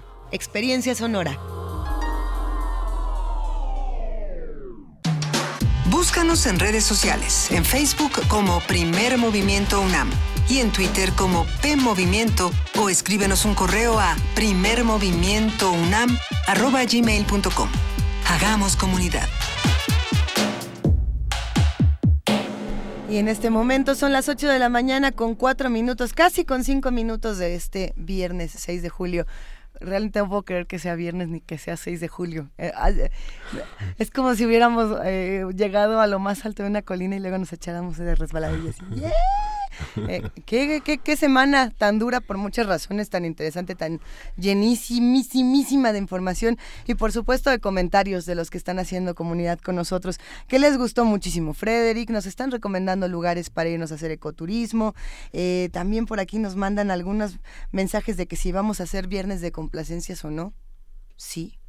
Ya hicimos viernes de complacencias. Pues ya está. Ahí está. Y ya. Frida ya se está inconformando, ya Pero le yo no, apretó yo no lo al dije. Ya apretó, arrugó su carita. Que... ya le apretó al hombre. botón que da toques. Ya no hagas enojar a Frida. Les juro, no, bueno, ya hubo una primera complacencia. Escríbanos, arroba P Movimiento, diagonal primer movimiento UNAM, o llámenos al teléfono 55 36 43 39 y cuéntenos qué quieren escuchar. Ya por aquí dice, ¿cómo se llama la canción que sonó antes de este bonito cuento que les gustó mucho? En un momento más lo compartimos en redes sociales para que lo tengan por allá. Eh, pero bueno, pues sí. Hay un rock and roll de. Todorov que se llama El Jardín Imperfecto, ¿no? Y lo Un rock and roll de ¿Ese es el Todorov. El lobo de Todorov, ¿no? ¿De Todorov? Mi- Miguel Ángel. Es la guasa de Miguel ¿Qué Ángel. desayunaste? Tú déjalo. ¿Qué desayunaste? Hoy andas.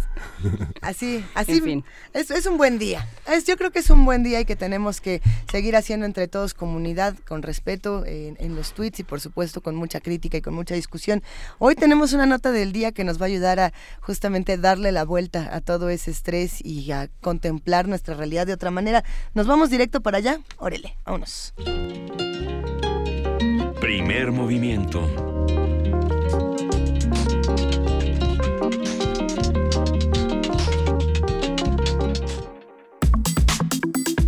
Nota del día. Un jardín es por definición un terreno donde se cultivan plantas con fines ornamentales. Históricamente los jardines han sido un reflejo de las sociedades. En la antigüedad, filósofos, poetas y pintores eran los creadores de los jardines en Oriente, mientras que en el lado occidental fueron los paisajistas y los arquitectos los responsables de los distintos huertos.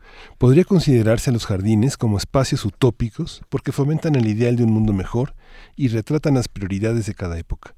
Es una forma de domesticar a la naturaleza. A partir del libro Sofía hablaremos sobre el concepto de jardín, qué quiere decir en las distintas culturas y por qué es común a tantas sociedades. Nos acompaña Santiago Beruete, licenciado en Antropología y Filosofía y autor del libro Sofía. Muchísimas gracias, Santiago, por estar esta mañana con nosotros. A vosotros y a los oyentes por invitarme. Tú no estás para saberlo ni nosotros para contártelo, Santiago, pero en este programa hay una gran pasión y un gran cariño hacia el tema de los jardines y, y creo que este libro a todos nos va a caer muy bien en estos días. ¿Cómo le entramos justamente a este tema? ¿Por dónde comenzamos?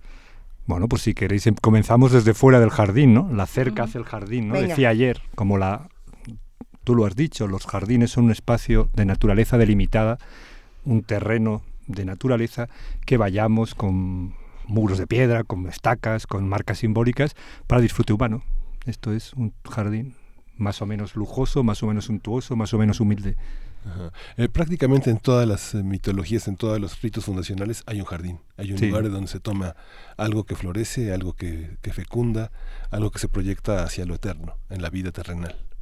Bueno, los jardines son como un fragmento de, paraíso, ¿no? Una especie de pálido reflejo del Edén o del jardín de las delicias, ¿no? Y, y estos son los mitos fundacionales que inspiran todas las descripciones utópicas de la historia, ¿no?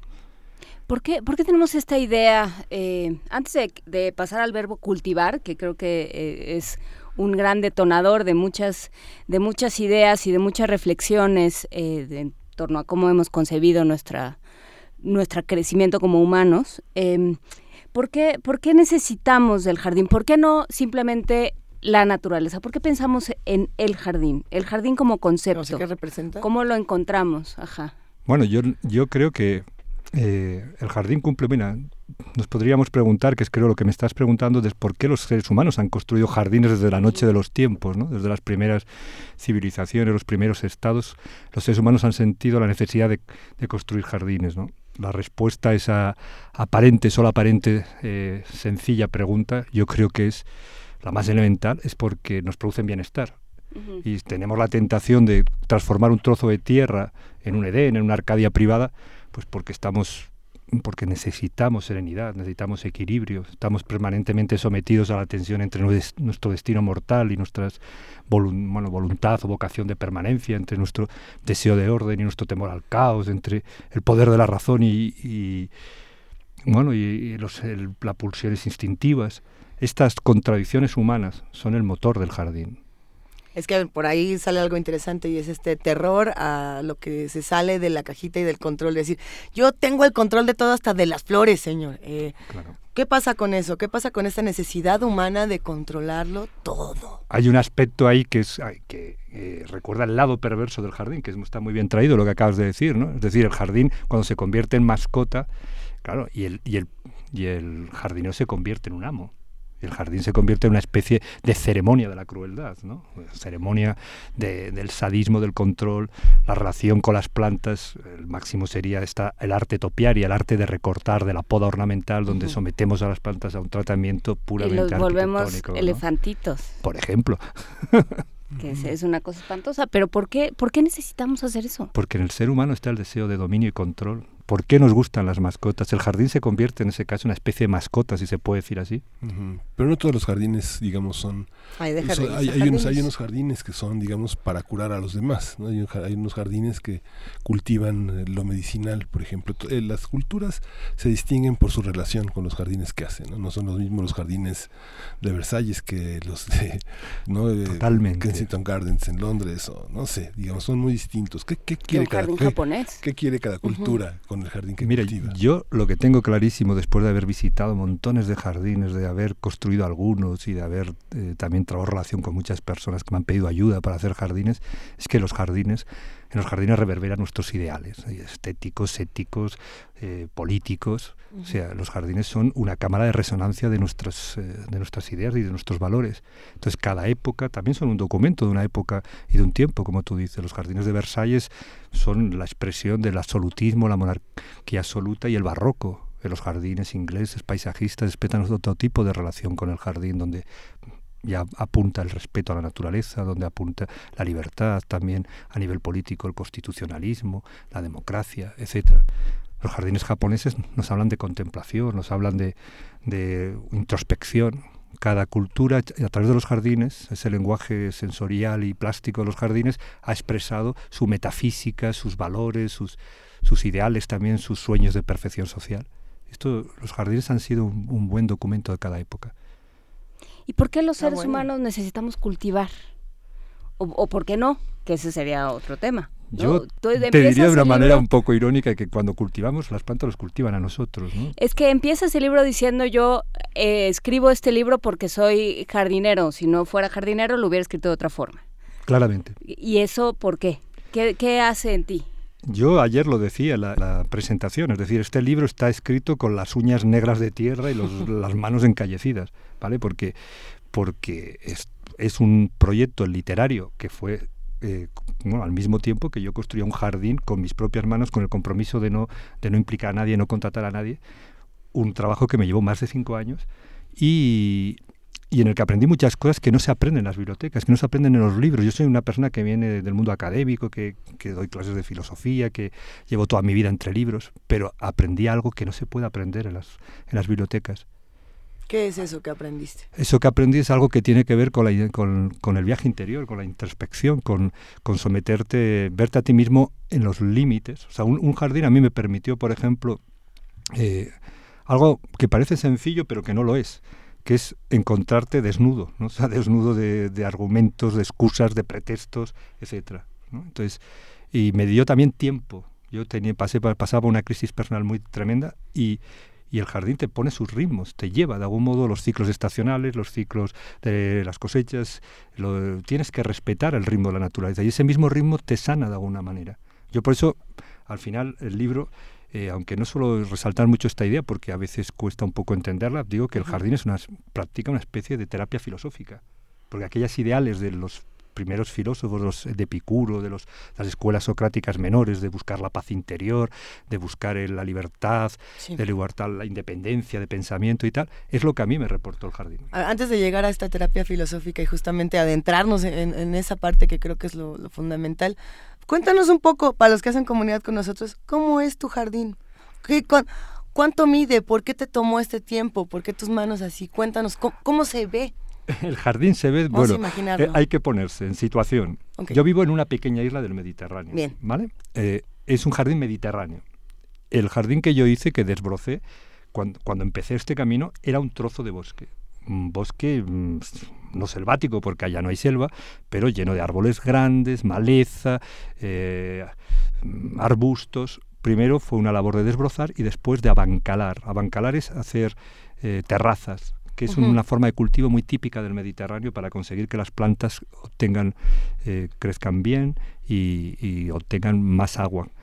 Eh, esta labor es una labor puramente, diríamos, de, esfuerzo, ¿no? Primero desbrozar, construir y a partir de ahí empecé a organizar el jardín. Tengo un huerto eh, productivo, bueno, para consumo propio, para comer verduras y más limpias o más sanas. Un pequeño al lado de este huerto un pequeño jardín de árboles frutales, productos típicos del Mediterráneo, limoneros, naranjos y granados. Después tengo en una de las paredes hice una rocalla con plantas aromáticas que me gustan mucho porque las usamos en casa mucho pues para oye sal al jardín y coge albahaca, coge salvia, coge rúcula, coge lo que sea, ¿no?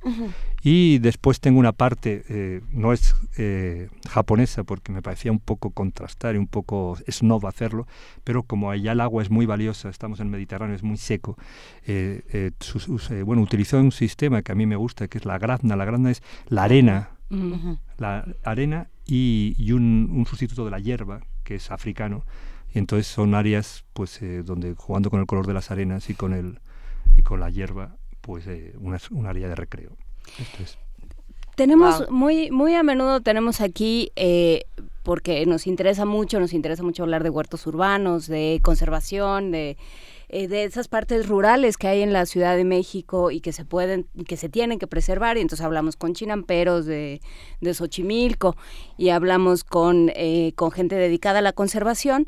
Y la pregunta siempre es, ¿cómo, ¿cómo le hace uno para escuchar a las plantas? y siempre se quedan muy sorprendidos con la pregunta, porque cuando uno viene de la, de, como dices tú, de los libros y de, de las cosas que se explican con axiomas, es muy complicado decir, bueno, ¿y por qué no, por qué no florece? Si yo hice todo, me dijeron que era lo que tenía que hacer y lo hice. Porque seguiste recetas, instrucciones. Mira, yo siempre digo que, que esta, esta, esta investigación que dio lugar a este libro empezó porque la esencia de la filosofía es la ética del diálogo. Y la ética de la jardinería es la misma. O sea, no basta, no puedes aplicar recetas, tienes que pararte y mirar. Las plantas te enseñan, te dicen lo que necesitan, si tienes el tiempo, la dedicación y la humildad de pararte y mirarlas y observarlas. Por eso, eh, para mí ha sido un gran aprendizaje. Yo ayer lo decía, yo he tenido grandes maestros, pero que no estaban en las universidades, estaban amigos jardineros, amigos que un señor que para mí fue un maestro, un mentor, que era un, bueno, un campesino. Y, y, estas personas yo aprendí algo que, que había olvidado, que es que los filósofos, la filosofía empezó con el, el asombro y con la escucha. Y esto es lo que yo he intentado transmitir aquí, unir, irvanar estas dos tradiciones tan aparentemente distintas, una mucho más académica y, seria y, ideal, y la otra mucho más terrenal y, y relacionada con los oficios. ¿Cuáles fueron tus fracasos? Muchos. ¿Uno que recuerdes particularmente? Uno de los, bueno, eh, recuerdo un fracaso para que veas los ciegos y los tontos que somos, ¿no? Yo llevaba varios años ya y, era un, urbanícola. Yo, yo me trasladé a aquella isla, pero yo había sido un urbanícola y, vivía en el campo y ya estaba, bueno, había hecho un montón de trabajo, estaba agotado, había hecho un, jardín y se me ocurrió un día pues ponerla, qué bonito quedaría poner mi cuerda de tender de un árbol al otro, ¿no? Una cosa que parece inocente. La corta cortó el, el, el, riego de la savia periférico y se me empezó a morir y yo no lo entendía, salía todos los días al jardín y no podía entender qué estaba pasando hasta que le llamé a este señor mentor y me dijo, mira que eres burro, ¿qué te crees? Que los árboles no sienten, tú les has puesto una soga y fue quitar aquello y se curó. Ah, las cosas más simples, simples, pero que no las veía. Hay comentarios en redes sociales. Creo que además esta plática a todo el mundo le está llegando a sus fibras, como que a su sabia interior. A su sabia. Que peleado con una planta. porque se pelea con las plantas. Este, mira, eh, les voy a leer uno. Mayra Lizona nos dice, mi jardín funcionó cuando me di cuenta de que las plantas crecían y florecían cuando ellas querían no, siempre y cuando las cuidara. ¿Pasa lo mismo con el jardín de tu vida? Pone una carita reflexiva. Está bonita la pregunta. ¿Cómo, le entramos a eso? Pues le entramos porque da un poco en el, pone el dedo en la llaga, ¿no? Yo creo que la, la palabra más importante del lenguaje jardinero es humildad. O sea, y de esto es de lo que está hablando la oyente, ¿no? O sea, tenemos que aprender que las, las plantas muchas veces se burlan de nosotros no crecen donde nosotros creemos que crecen, crezcan, plantamos una bugambilla y se niega a subir por la por la pérgola, después queremos poner aquí un rosario y resulta que no florece, pero acaba floreciendo en el otro lado del jardín. Es decir, aprendemos, tenemos que, humildad además es una palabra preciosa porque viene de hum, humilitas, que en latín, un término latino que significa humus, la tierra negra. Entonces, de algún modo podríamos traducir la humildad como el vivir apegado a la tierra. Y esto yo creo que es una lección muy importante.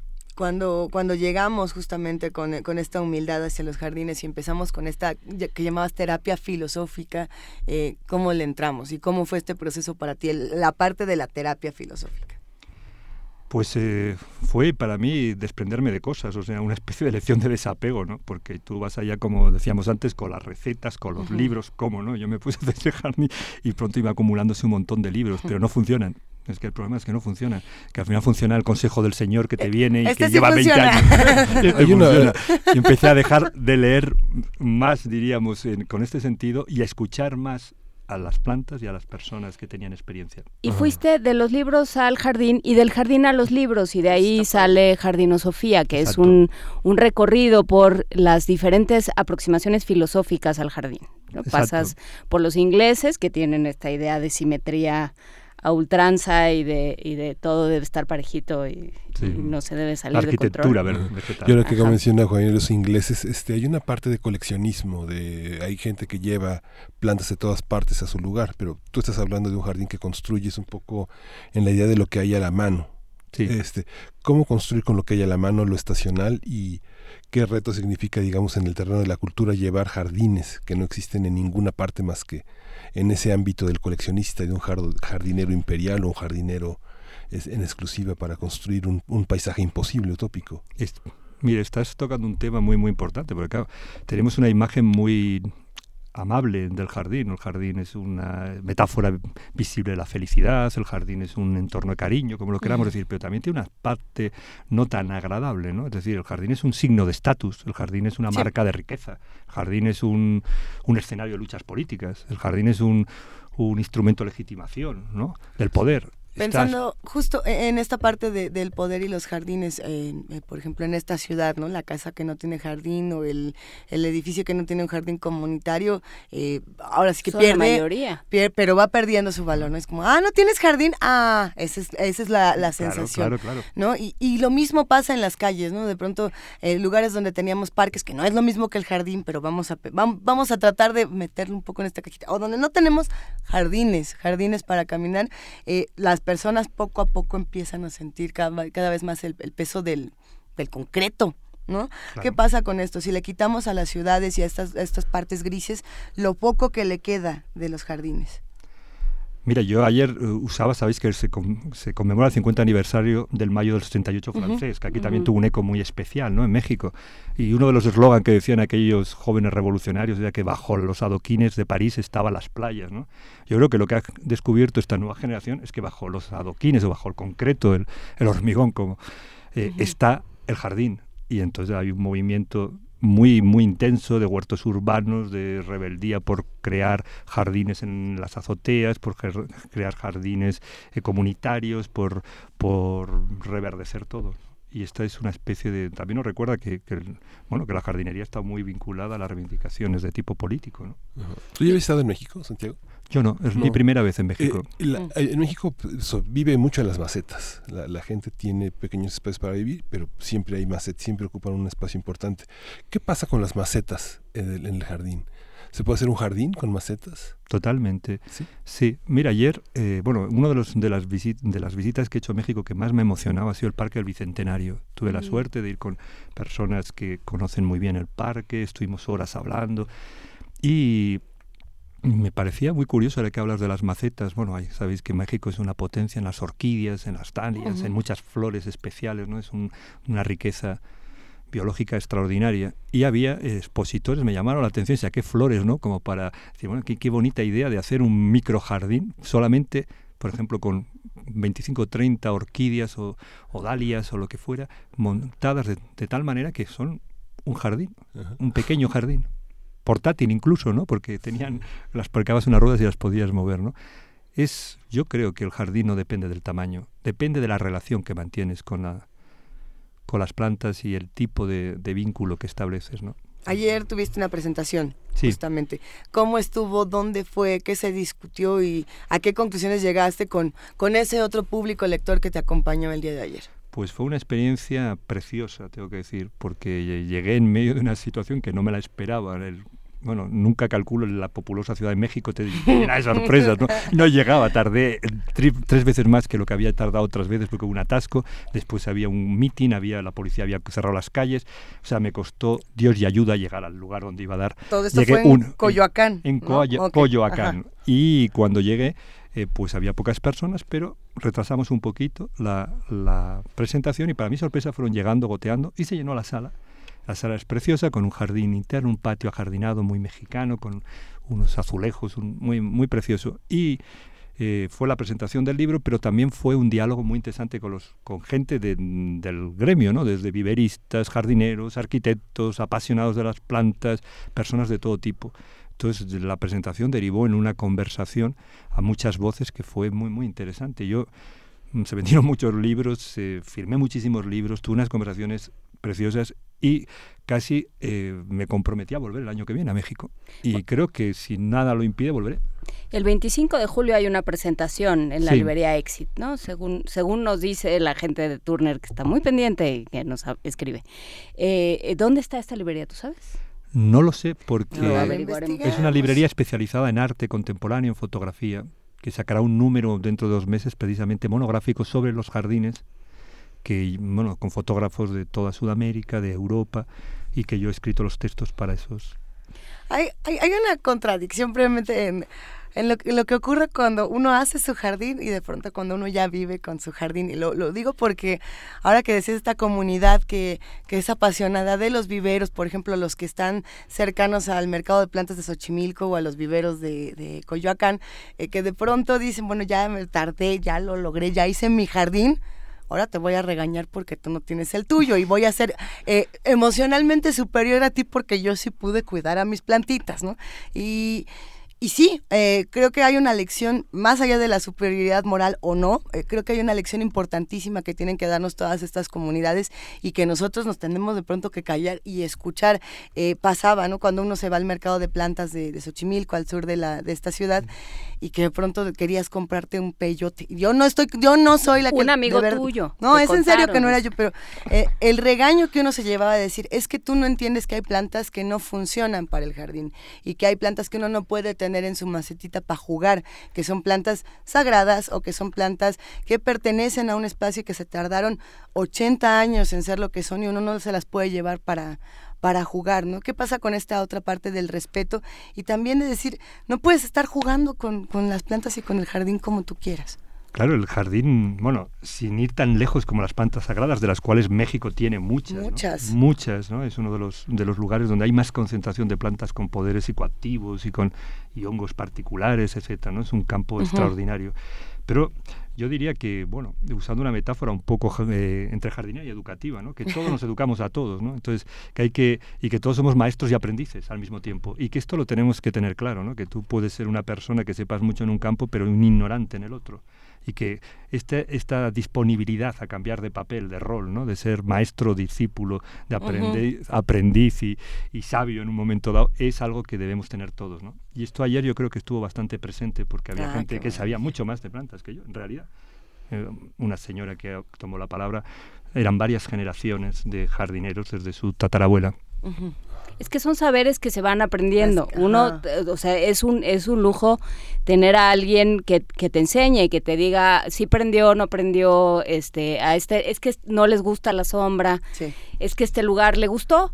Y o sea, ahorita León Gómez escribe y dice, mis plantas son como mis hijos. Unas me hacen caso y otras hacen lo que les da la gana. Pero las cuido y las, ah, las amo igual.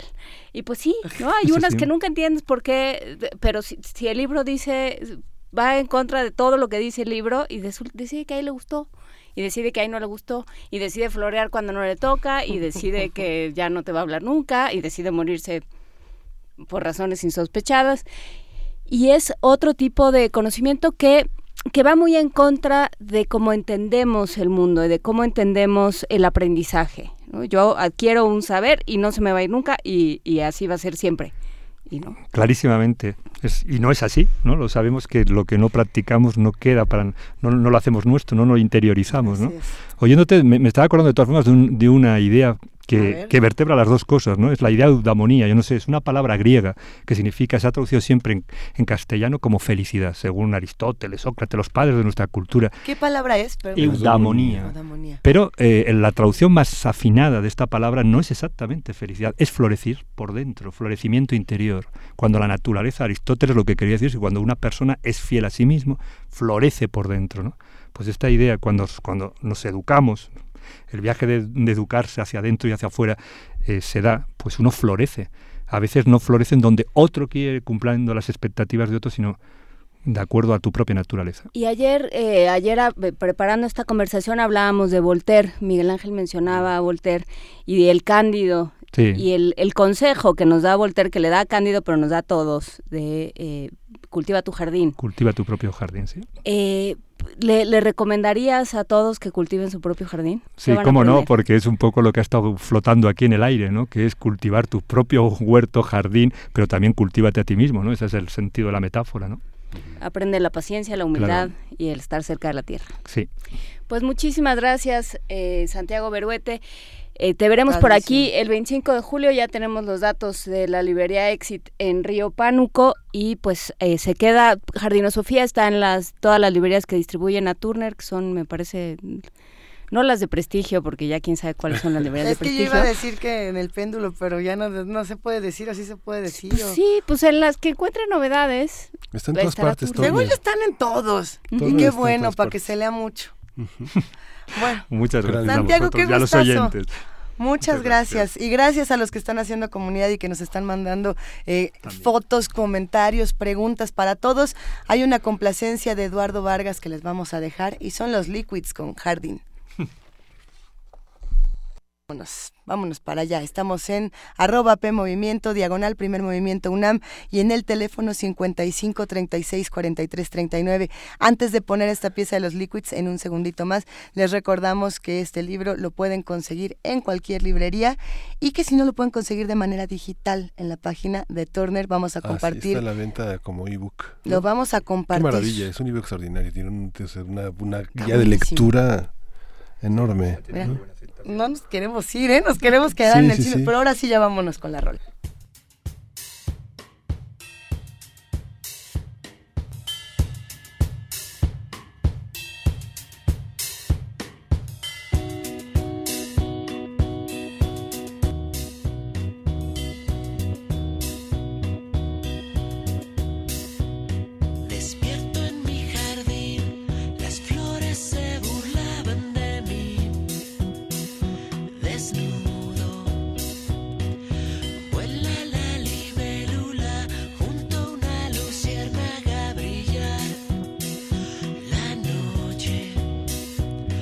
se pintan melodías que salen de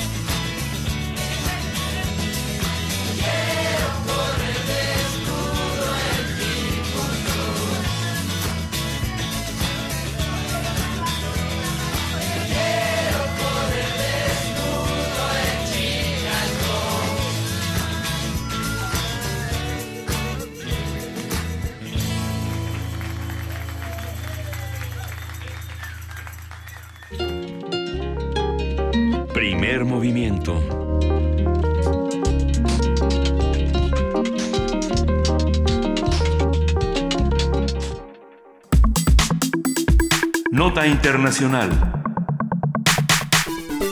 El pasado 23 de junio, 12 niños integrantes de un equipo de fútbol, junto con su entrenador, se internaron en una cueva al norte de Tailandia. Una tormenta repentina provocó la inundación de la cavidad, lo que impidió su salida, y fueron reportados como desaparecidos. El pasado lunes fueron hallados en un reducido espacio a más de dos kilómetros de la entrada y a una profundidad de entre 800 metros y un kilómetro. La Marina tailandesa estimó que el rescate podría tardar meses, debido a que el lugar donde se encuentran quedó aislado de la entrada por varias zonas que resultaron inundadas por las lluvias de los últimos días. Los esfuerzos se han centrado en drenar el agua de la cueva, llevar alimentos a los niños y enseñarles a bucear. El gobierno de Tailandia difundió un video en el que los menores reciben atención de enfermeros y psicólogos. Vamos a hacer un análisis de estas notas sobre los niños atrapados en Tailandia. ¿Cuáles son las circunstancias geográficas? ¿Qué escenarios se plantean? ¿Y cómo se resuelven las crisis de este tipo? Nos acompaña Dante Salomón. Él es instructor de rescate en cuevas y de rescate en cañones en la Asociación de Montañismo de la UNAM. Él estudió geografía en la, Universidad de la UNAM y practica espeleología desde hace 23 años. También ha tomado cursos de rescate en cuevas con espeleorescate en México, Francia, y Brasil. Buenos días, bienvenido. Gracias por su aportación, Dante. Hola, ¿qué tal? Buenos días, ¿cómo se encuentra? Estamos eh, hablando de un tema bastante complicado, Dante, eh, que le ha dado la vuelta al mundo y que realmente nos hace preguntarnos cómo, cómo operan este tipo de rescates y cómo, cómo tendría que hacerse. Cuéntanos un poco de, del contexto de lo que ocurre en Tailandia y de cómo tendría que resolverse quizá una situación como esta. Es algo muy complicado. Sí, eh, el rescate en cuevas es uno de las de los rescates más complejos eh, porque vamos a, imaginar un poquito el escenario. Se, trata de un lugar oscuro, un lugar muy restringido donde en ocasiones hay salones grandes, pero también hay lugares demasiado estrechos donde eh, nosotros nos costaría trabajo como individuos eh, fuertes y con entrenamiento técnico pasar por ese lugar estrecho. Además, si le sumamos que algunas de las zonas estén inundadas, eh, eh, tendríamos que llevar mucho equipo para el lugar para poder pasar por ahí. Cuando, cuando pasa un buzo, el, el, el, el lodo que hay por ahí abajo sube y no deja ver nada. Entonces, ese sería como más o menos el escenario donde se encuentran los niños, donde eh, si bien hay unos lugares donde pueden pasar caminando, también hay otros lugares donde están inundados y solamente se puede bucear. Los niños llegaron ahí al parecer caminando, debe ser una cueva muy horizontal, o por lo que he visto en las topografías, es una cueva bastante horizontal y era un día de campo normal, pero viene una tormenta, inunda las partes inundables y ellos quedan atrapados. Entonces, lo que he leído de la forma en que los piensan rescatar es drenando agua. Este, ese escenario se me hace el, el menos viable, pero me da la impresión de que son las únicas opciones que tiene o el conocimiento técnico que tiene el gobierno de Tailandia. Hay otras opciones, por ejemplo, Espeleo Rescate Francia, eh, desde hace muchos años lleva eh, entrenamientos de espeleo rescate y de espeleo buceo. Entonces, lo que hacen ellos es cuando hay una cueva inundada donde un espeleobuso sufre un accidente, lo meten a una camilla, eh, una camilla especializada para este tipo de rescates, donde lleva alguno, algún traje especial, máscara especial y tanques de buzo, de buceo, y lleva espeleorescatistas de, de, de cuevas inundadas para que lo saquen. Ese, esa, a mi parecer, es la, la mejor estrategia que podrían tener para sacarlos de ahí. pero en este, perdón Dante, pero en este caso eh, se trata de, de, niños sin entrenamiento, o sea, creo que sería lo, lo complicado. Ajá, sí. Eh, es que he leído varias opciones. Una de ellas es que les enseñen a bucear. Eso eso me parece que tardaría bastante tiempo. Hijo, y además, bueno, a todos los que estamos de este lado nos, nos da o sea, una, una suerte de terror pensar en esto, ¿no? En aprender en una situación tan crítica donde de por sí se requiere de apoyo psicológico, de apoyo eh, médico. ¿Un entrenamiento como este es viable? Mm, eh, yo creo que lo importante es agotar todas las opciones. Eso, eso me parece bien. Pero, digamos yo que tengo un poco de conocimiento sobre el tema, pensaría que la mejor opción es que vaya el equipo de rescate francés, pero puede ser cualquier otro que tiene más experiencia, meten al niño a los, uno por uno en, en, la camilla y los van asistiendo, les van regulando todo lo que los eh, gases que le tienen que regular, los van monitoreando, incluso sus eh, sus equipos tienen comunicación para que los niños vayan hablando si tienen algún problema o algo así. Es, es un equipo completamente profesional. Eh, llevan muchos años entrenando, eh, tienen un número muy grande de, de gente que, que son rescatistas especializados. Me parecería a mí la mejor opción. Oye, en ese caso, a ver, Dante, tú no eres, no es que sepas un poquito de este tema, eres un, experto en, un asunto como este y realmente nos ayuda a escucharte porque es una noticia que a todos nos llega a, un lugar oscuro, ahora sí que de nuestro, de nuestro ser y necesitamos conocer estas opciones para estar informados de que esto es algo que se puede resolver, porque pensar en niños en una cueva es como lo decíamos al principio del programa, es un tema muy dramático. Eh, ¿Qué pasa, por ejemplo, en, otras partes del mundo? ¿Se han hecho rescates como estos? ¿Qué otras experiencias tenemos para justamente aprender de ellas? Ok, pues mira, rescates en cuevas ha habido bastantes. Uno se hizo muy famoso en Perú hace, mm, puede ser cuatro años, tres años, no recuerdo la fecha. Un, iba una expedición de espeleólogos, entre ellos iba por lo menos un mexicano, un amigo, eh, unos españoles y no sé de qué otras nacionalidades, y a menos 400 metros se queda, se lastima la espalda y hay que hacer un rescate especializado. Se tardaron 12 días en sacar a esta persona y no era una cueva inundada. Eh, participaron algo así como como 60 eh, rescatistas o además se sumaron el ejército y no sé qué, pero pero ellos no pueden hacer nada, ellos se quedan afuera. Adentro de la cueva solamente gente especializada.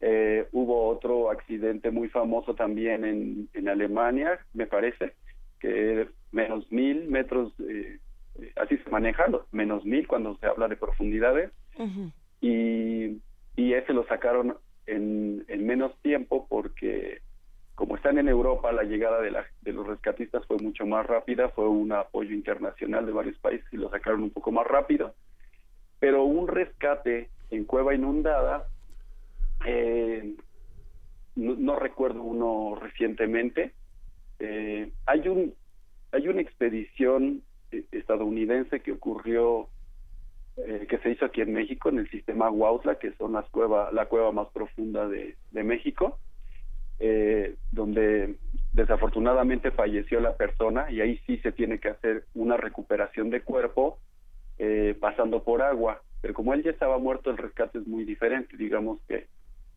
que no es tan técnico, mm, es muy técnico, pero no es tanto como este de los niños de Tailandia.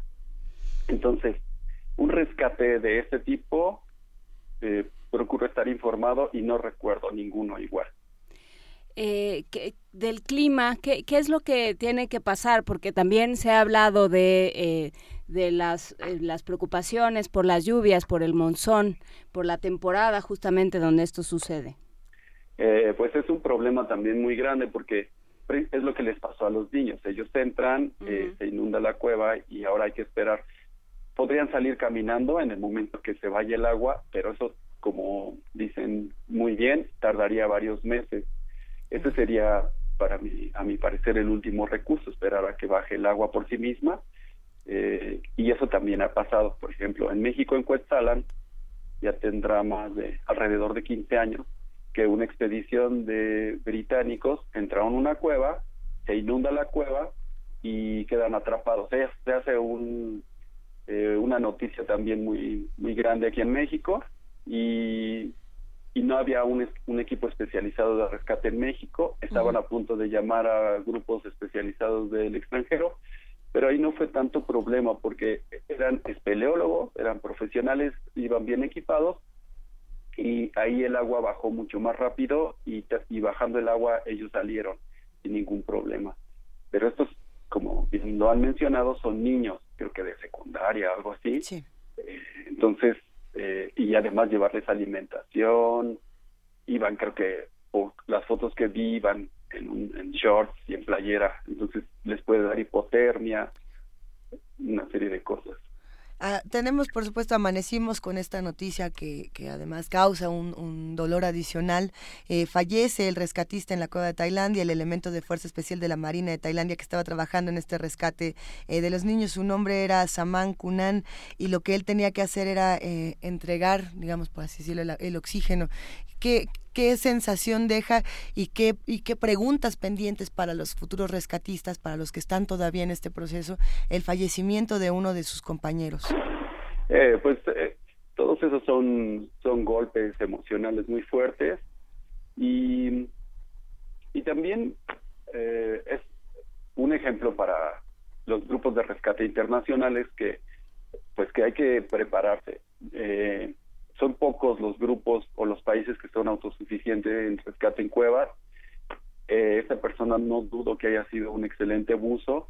No estoy seguro que haya eh, haya tenido formación de espeleobuzo que es demasiado especializada y es muy probable que esta eh, poca experiencia haya sido este parte de, de, de pues este desenlace. Y nos hacen preguntas eh, ya un poco desviadas del tema, pero que tienen que ver, que es eh, ¿qué, precauciones eh, tomar ahora que, es temporada de vacaciones es muy es muy frecuente ir a ciertas playas a ciertos cenotes a diferentes espacios donde se ofrecen experiencias de buceo sin sin una capacitación o, con capacitaciones eh, muy superficiales, ¿qué se tiene, qué, deben tener cuidado quienes, quienes decidan, sin demasiada experiencia, como dices, eh, vivir experiencias de este tipo, Dante? Eh, bueno, son, son, es un poco complicado, pero hay, hay grupos que son demasiado responsables, que tienen a instructores bien capacitados, que tienen las instalaciones y el equipo adecuado y, y nosotros pues un poco como ya tenemos la experiencia podemos identificar pero para un turista para una persona que no tiene ningún contacto o tiene un escaso contacto con, con estos grupos es un poco fácil que, que sean engañadas y que les digan eh, que la persona que los va a guiar es súper experto y que, que lo sabe todo nosotros mismos en el camino nos encontramos grupos que llevan a turistas y no tienen las mínimas medidas de seguridad.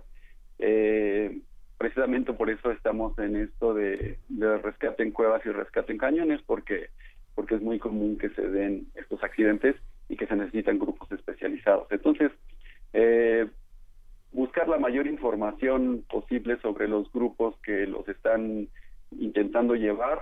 Eh, ya con lo de las redes sociales hay, hay las calificaciones de los de los usuarios y en algunos casos pues será les dirá que todo está muy bien, que es perfecto y en otros casos vienen ahí la información de otras personas que, que no los guiaron muy bien y nada. Y entre más riesgos sea el lugar, no sé, vamos a hablar de, de rapeles muy altos, de, de ríos muy caudalosos, etcétera, más información deben buscar sobre, sobre quiénes los van a llevar. Claro, no es, eh, es, es muy sencillo que te digan, no, sí sabemos y le podemos, este, con un curso de una mañana le ponemos un tanque y lo aventamos al, lo aventamos al mar y no pasa nada y, y, este, y pues todos los días lo hacemos y bueno, pues uno tiene también que prever los, los escenarios más difíciles. Sí, sí hay que tener mucho cuidado. Es muy fácil que sean engañados a alguien que no sabe nada. Eh, ve un casco y ve un arnés y dice, ah, pues sí, esto está muy bien y, y bueno, pues algo puede salir mal. Tampoco hay que ser tan, eh, no sé, nunca me voy a subir al pasillo, solo eh, hay que informarse muy bien y, y hay unas cosas que son de poco riesgo, no sé, andar en un kayak, qué sé yo, este, en, en bicicleta, y hay otras cosas que decimos, a ver, voy a, bajar en una cascada de 100 metros, si algo sale mal, eh, está en riesgo mi vida, ¿no? O un, ah, me van a llevar a bucear a mar abierto y nunca he buceado, eso ya me está dando cierta información. Ahí sí, eh, que no se encuentren al guía en la calle y que les dé este, un ticket y que o una oferta y que se suban a, su lancha o a su rappel sino que se informen previamente. O sea, si es algo que nosotros sabemos que es de mucho riesgo, pues más informados debemos estar. Es lo que le sugeriría que hiciera. Y, bueno, hablas del rescate en cañones y mencionaste ahorita el rapel. Eh, hay cosas también que se hacen eh, en, la, en la superficie y que también tienen sus riesgos. Eh, ¿Cuáles serían? Por ejemplo, la escalada en piedra, ¿qué tan popular es y qué tanto la gente, qué tanto es algo que se practica aunque no sea de manera cotidiana?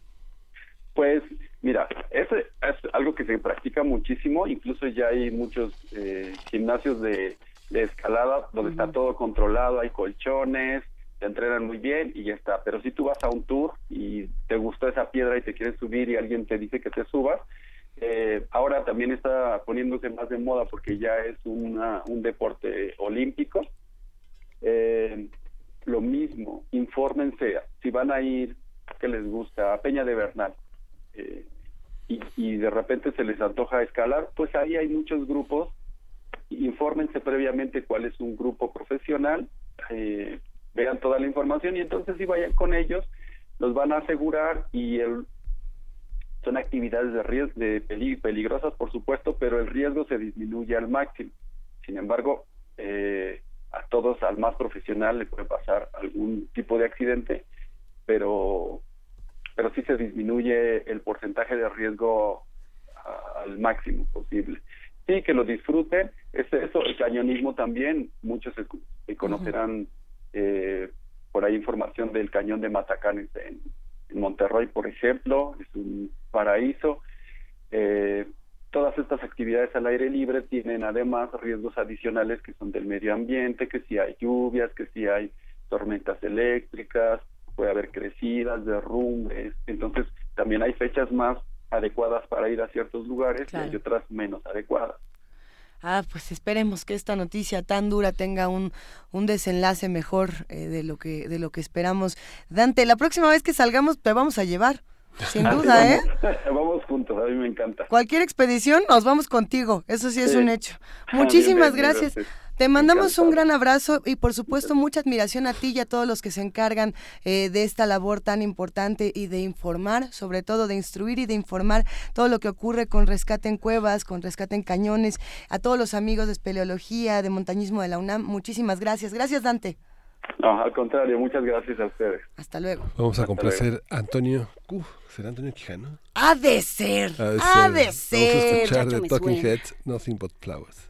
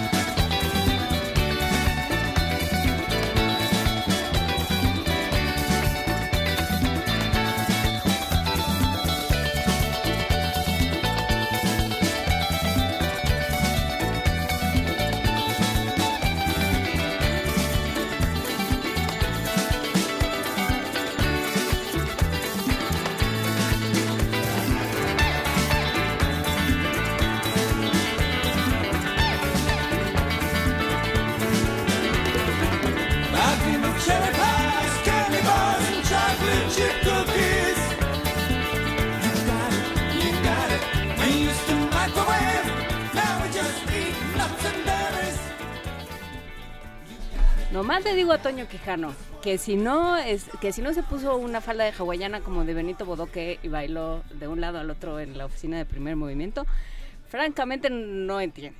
Ay, los Talking Heads, qué buenos son los Talking Heads, ¿a poco no?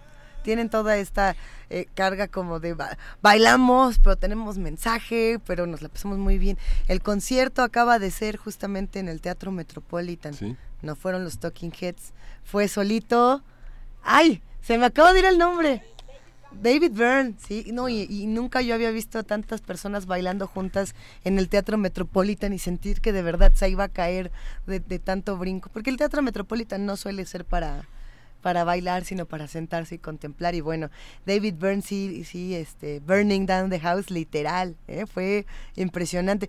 Oigan, Estamos pidiéndole a las personas que hacen comunidad con nosotros antes de irnos a esta pausa que nos manden por favor fotografías de sus jardines porque le hemos dedicado eh, todo el programa al medio ambiente. Empezamos hablando de ecoturismo, estamos hablando también de rescates, de espeleología, estamos hablando de jardines, de jardinosofía. Qué bonito es dedicarle un viernes al medio ambiente y también para relajarnos de todo el estrés de la semana. Pues sí, y con, y con la idea de que todos tenemos un jardín que cultivar y ya nos vamos a cultivar nuestro jardín y regresamos a la tercera hora del primer movimiento. El jardín de promos. Primer movimiento. Hacemos comunidad.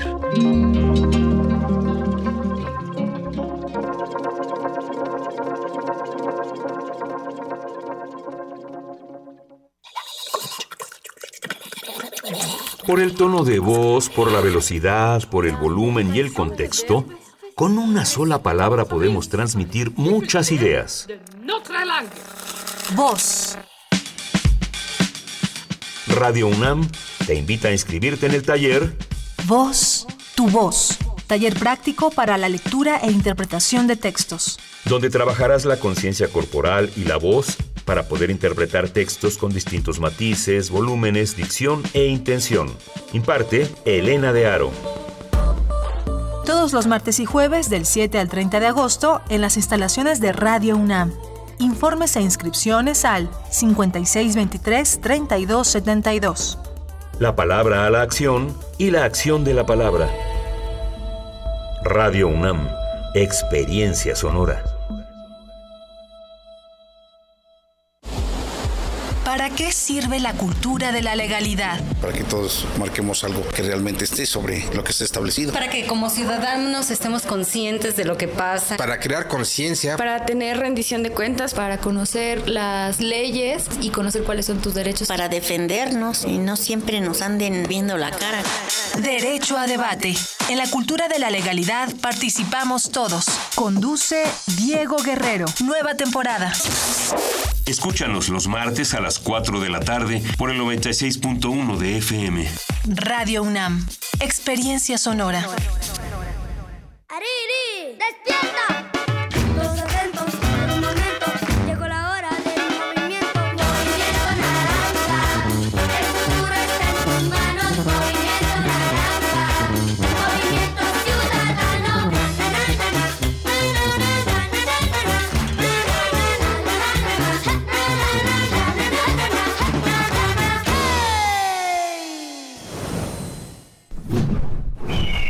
Movimiento Ciudadano. El Centro Nacional de las Artes invita a una experiencia audiovisual inmersiva con contenidos 360 grados y de realidad virtual, a través de seis obras digitales producidas por la cantante islandesa Björk y renombrados artistas visuales. Las piezas hacen un recorrido por los álbumes Vulnicura y Biofilia, que abordan la vida personal de Björk. La muestra Björk Digital se puede visitar en la Galería Central y en las salas Espacio Alternativo y Arte Binario del Centro Nacional de las Artes de la Ciudad de México. 1968 nos legó una transformación social tan profunda que aún hoy, a cinco décadas de distancia, seguimos escuchando sus ecos y escribiéndonos a través de la tinta de la memoria.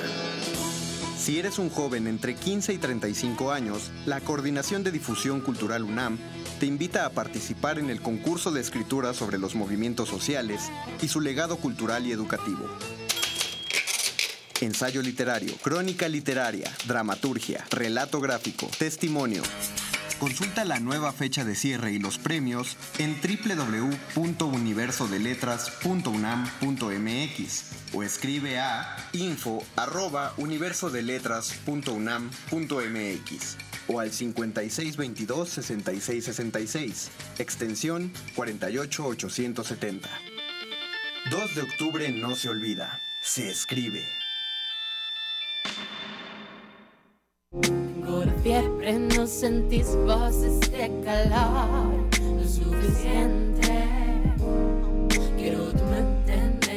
Si quieres saber qué es este sonido, no olvides escuchar este domingo a las 2.30 de la tarde Gabinete de Curiosidades. Colecciona junto con nosotras sonidos y visita nuestro micrositio web en www.radio.unam.mx. Quédate en el 96.1 de FM, Radio UNAM. Experiencia sonora.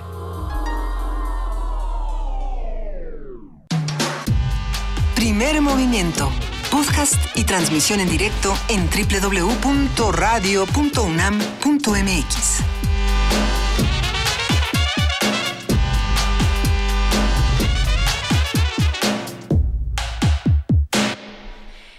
Nueve de la mañana con cinco minutos. si supieran la conversación que estábamos teniendo, terminamos diciendo me angustio por tus articulaciones. Ustedes dirán. Ustedes dirán. No, estábamos hablando de las actividades que uno puede realizar con los más jóvenes en estas vacaciones. No solamente hay actividades para adultos y para, para jóvenes, sino también para niños. Y ya veremos cómo organizamos que también las actividades de medio ambiente involucren a los más pequeños de casa. Desde el frijolito que uno pone en el algodón que realmente uno, da por sentado que estas cosas pasan, pero yo recuerdo el hallazgo que era de pronto ver una planta que surgía de la nada. Eh, creo que podemos regresar a todas esas cosas y a todos esos saberes y seguir sorprendiéndonos con todo lo que tenemos a nuestro alrededor. Tenemos muchísimos mensajes eh, para seguir entre todos haciendo comunidad. Hay varios que están diciendo por qué quitaron este TV eh, primer movimiento de TV UNAM. va de nuevo, de verdad no lo quitaron. Lo que pasa es que está el periodo vacacional y nosotros estamos aprovechando para no peinarnos, no este no cambiarnos la pijama, no lavarnos los dientes. Y traer nuestras playeras de botellita de Jerez. La, de botellita de Jerez, la de Britney Spears. ¿Cuál es la tuya, Miguel Ángel? Yo tengo una de Freddy Krueger. La de Freddy Krueger. No, esa sí, sí, esa sí sale con TV UNAM. Esa es de contracultura. Esa es bien contracultural. No, no es cierto. A ver, ¿qué, qué, ¿qué van a hacer en sus vacaciones? Ya nos compartieron imágenes de flores o no, de jardines.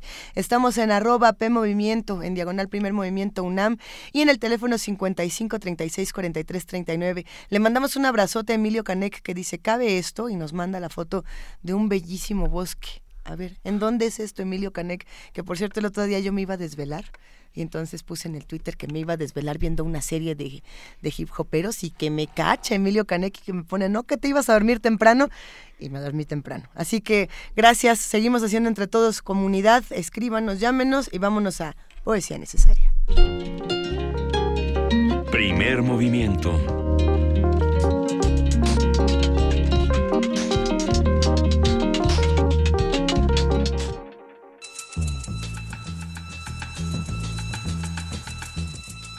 Es hora de poesía necesaria.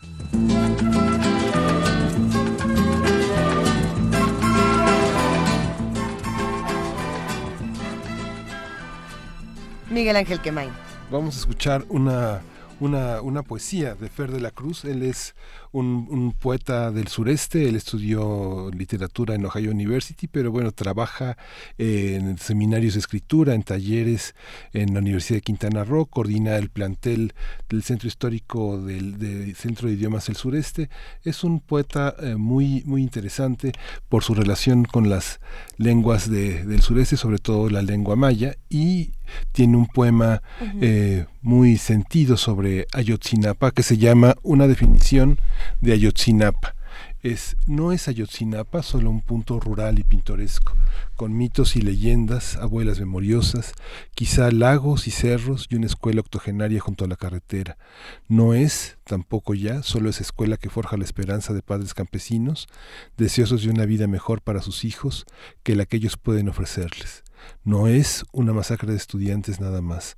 Ayotzinapa es eco y reverbera, refulge y con su chispa detona la memoria. Se vuelve Tlatelolco, Guernica, Acteal, el Tíbet, Tiananmen y Wounded los Balcanes, Auschwitz, Ruanda, los Gulag. No es un solo crimen ni se reduce a un 43. Ayotzinapa es el cúmulo de fosas clandestinas en todos estos años, en toda la nación las, decapitaciones, los actos de extorsión, las narcomantas, las torturas, imputación de crímenes, grupos de choque, fraudes, los pactos del gobierno con las mafias y las televisoras, con la complicidad de intelectuales que se hacen a los ciegos, servidores que sirven al partido y se sirven a sí mismos, y los enajenados con las series o la telenovela. Es la gente que ahora se pregunta cómo dejar atrás este sistema, la tiranía mediática perfecta, dicta blanda, dedocracia o cualquier eufemismo de nuestra realidad por medios no violentos, por marchas, entrevistas, poemas, performancias, artículos de fondo, cartas a redacción, cuestionamientos a los funcionarios, videos en Facebook, likes, caras pintadas, eslogans, camisetas, pronunciamientos públicos de las celebridades y todo un 2015 de conciencia ciudadana desconfiada de los politiqueros, mesías improvisados que toman los micrófonos para decirnos que es Ayotzinapa. Ayotzinapa somos tú y yo, y los 43 que fueron la gota que derramó el silencio. Vamos a escuchar Cuando sea grande quiero ser maestro de Miguel Ángel Carrillo.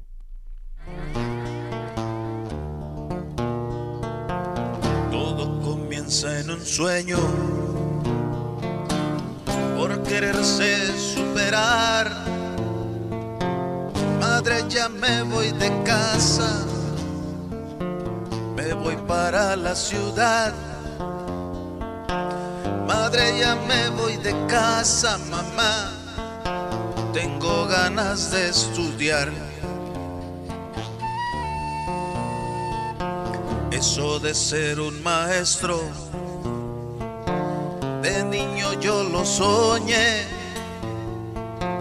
Jugando en aquel patio a la escuela a mi hermanito enseñé,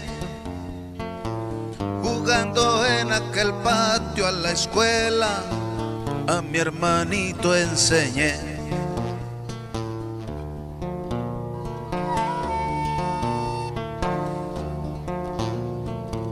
Como no había para el viaje, me puse yo a trabajar Hice mi examen de entrada con ansias, contento de ir a estudiar.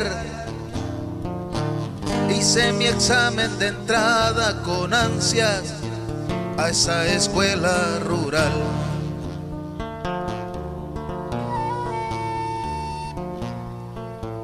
El 26 de septiembre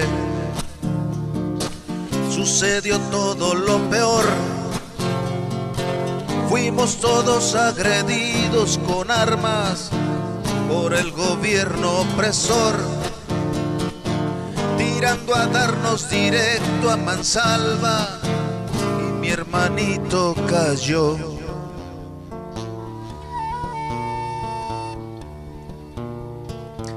Corrimos todos a un lado para podernos salvar. Los policías en cambio llegaban dispuestos a asesinar. Los policías en cambio llegaban dispuestos a asesinar. Ya no pudimos salvarnos, a golpes nos levantaron nos desnudaron a puras mentadas, nada podíamos hacer. Boca abajo con la bota en la cara, nos querían desaparecer.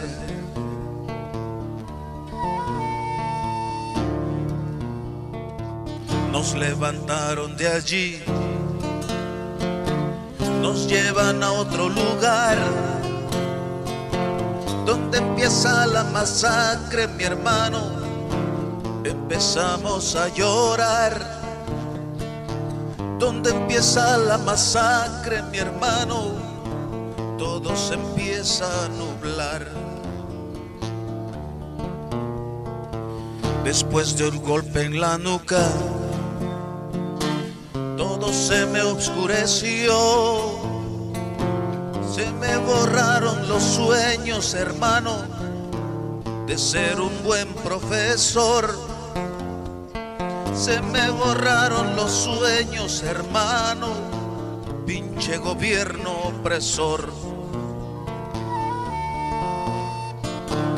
En mi jacal alguien llora, mi madrecita querida me quiere ver de regreso, como cuando yo me iba.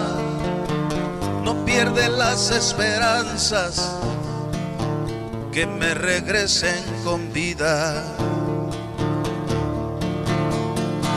Pinche gobierno malcriado, ¿qué es lo que has de merecer? Yo era el cuarto en la lista en mi escuela, ahora soy 43. Yo era el cuarto en la lista en mi escuela, ahora soy 43. Mijo, ¿a qué escuela quieres ir? Yo quiero ir a la escuela rural de Ayoxinapa, de Ayoxinapa.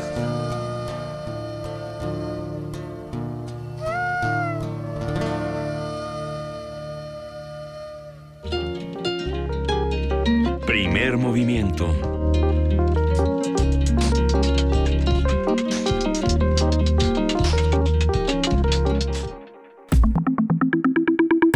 La mesa del día. El caldo de piedra es un platillo indígena creado por los chinantecos de la comunidad de San Felipe Usila, en Oaxaca. Su preparación es realizada por los hombres, quienes se dividen la tarea de pescar, recolectar piedras, buscar la leña, hacer la fogata y preparar junto al río el famoso platillo para honrar a la mujer. Los principales ingredientes son pescado, camarones, cebolla, chile, pasote, cilantro y jitomate. En la actualidad el caldo de piedra se puede disfrutar también en restaurantes y con variantes que dependen sobre todo de los ingredientes que se utilizan. Vamos a platicar sobre este platillo, de qué tradición culinaria viene, cómo se prepara y sobre todo este documental El Sendero del Caldo de Piedra, qué es lo que cuenta y qué es lo que recoge.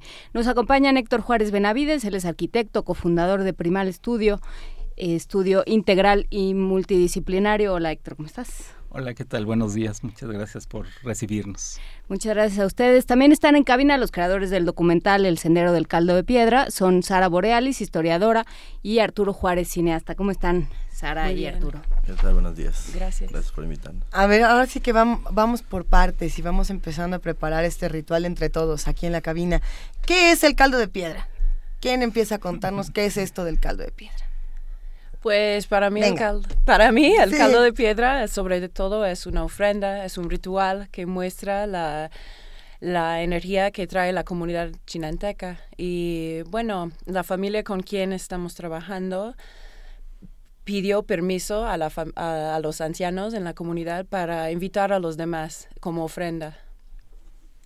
Es un, para mí es un platillo que este, no solo es como súper antiguo, prehispánico y me parece como súper gourmet si uno lo lleva a esta época, sino por el mismo ritual, ¿no? Lo que a mí me interesó muchísimo cuando lo, lo, conocí, que fue a través de Sari y la familia Gachupín Velasco, fue todo este ritual del río, de la ofrenda, de pasarla y como esta cosa de, de comer en familia y ver un poco la alquimia loquísima de las piedras calentando el caldo, ¿no?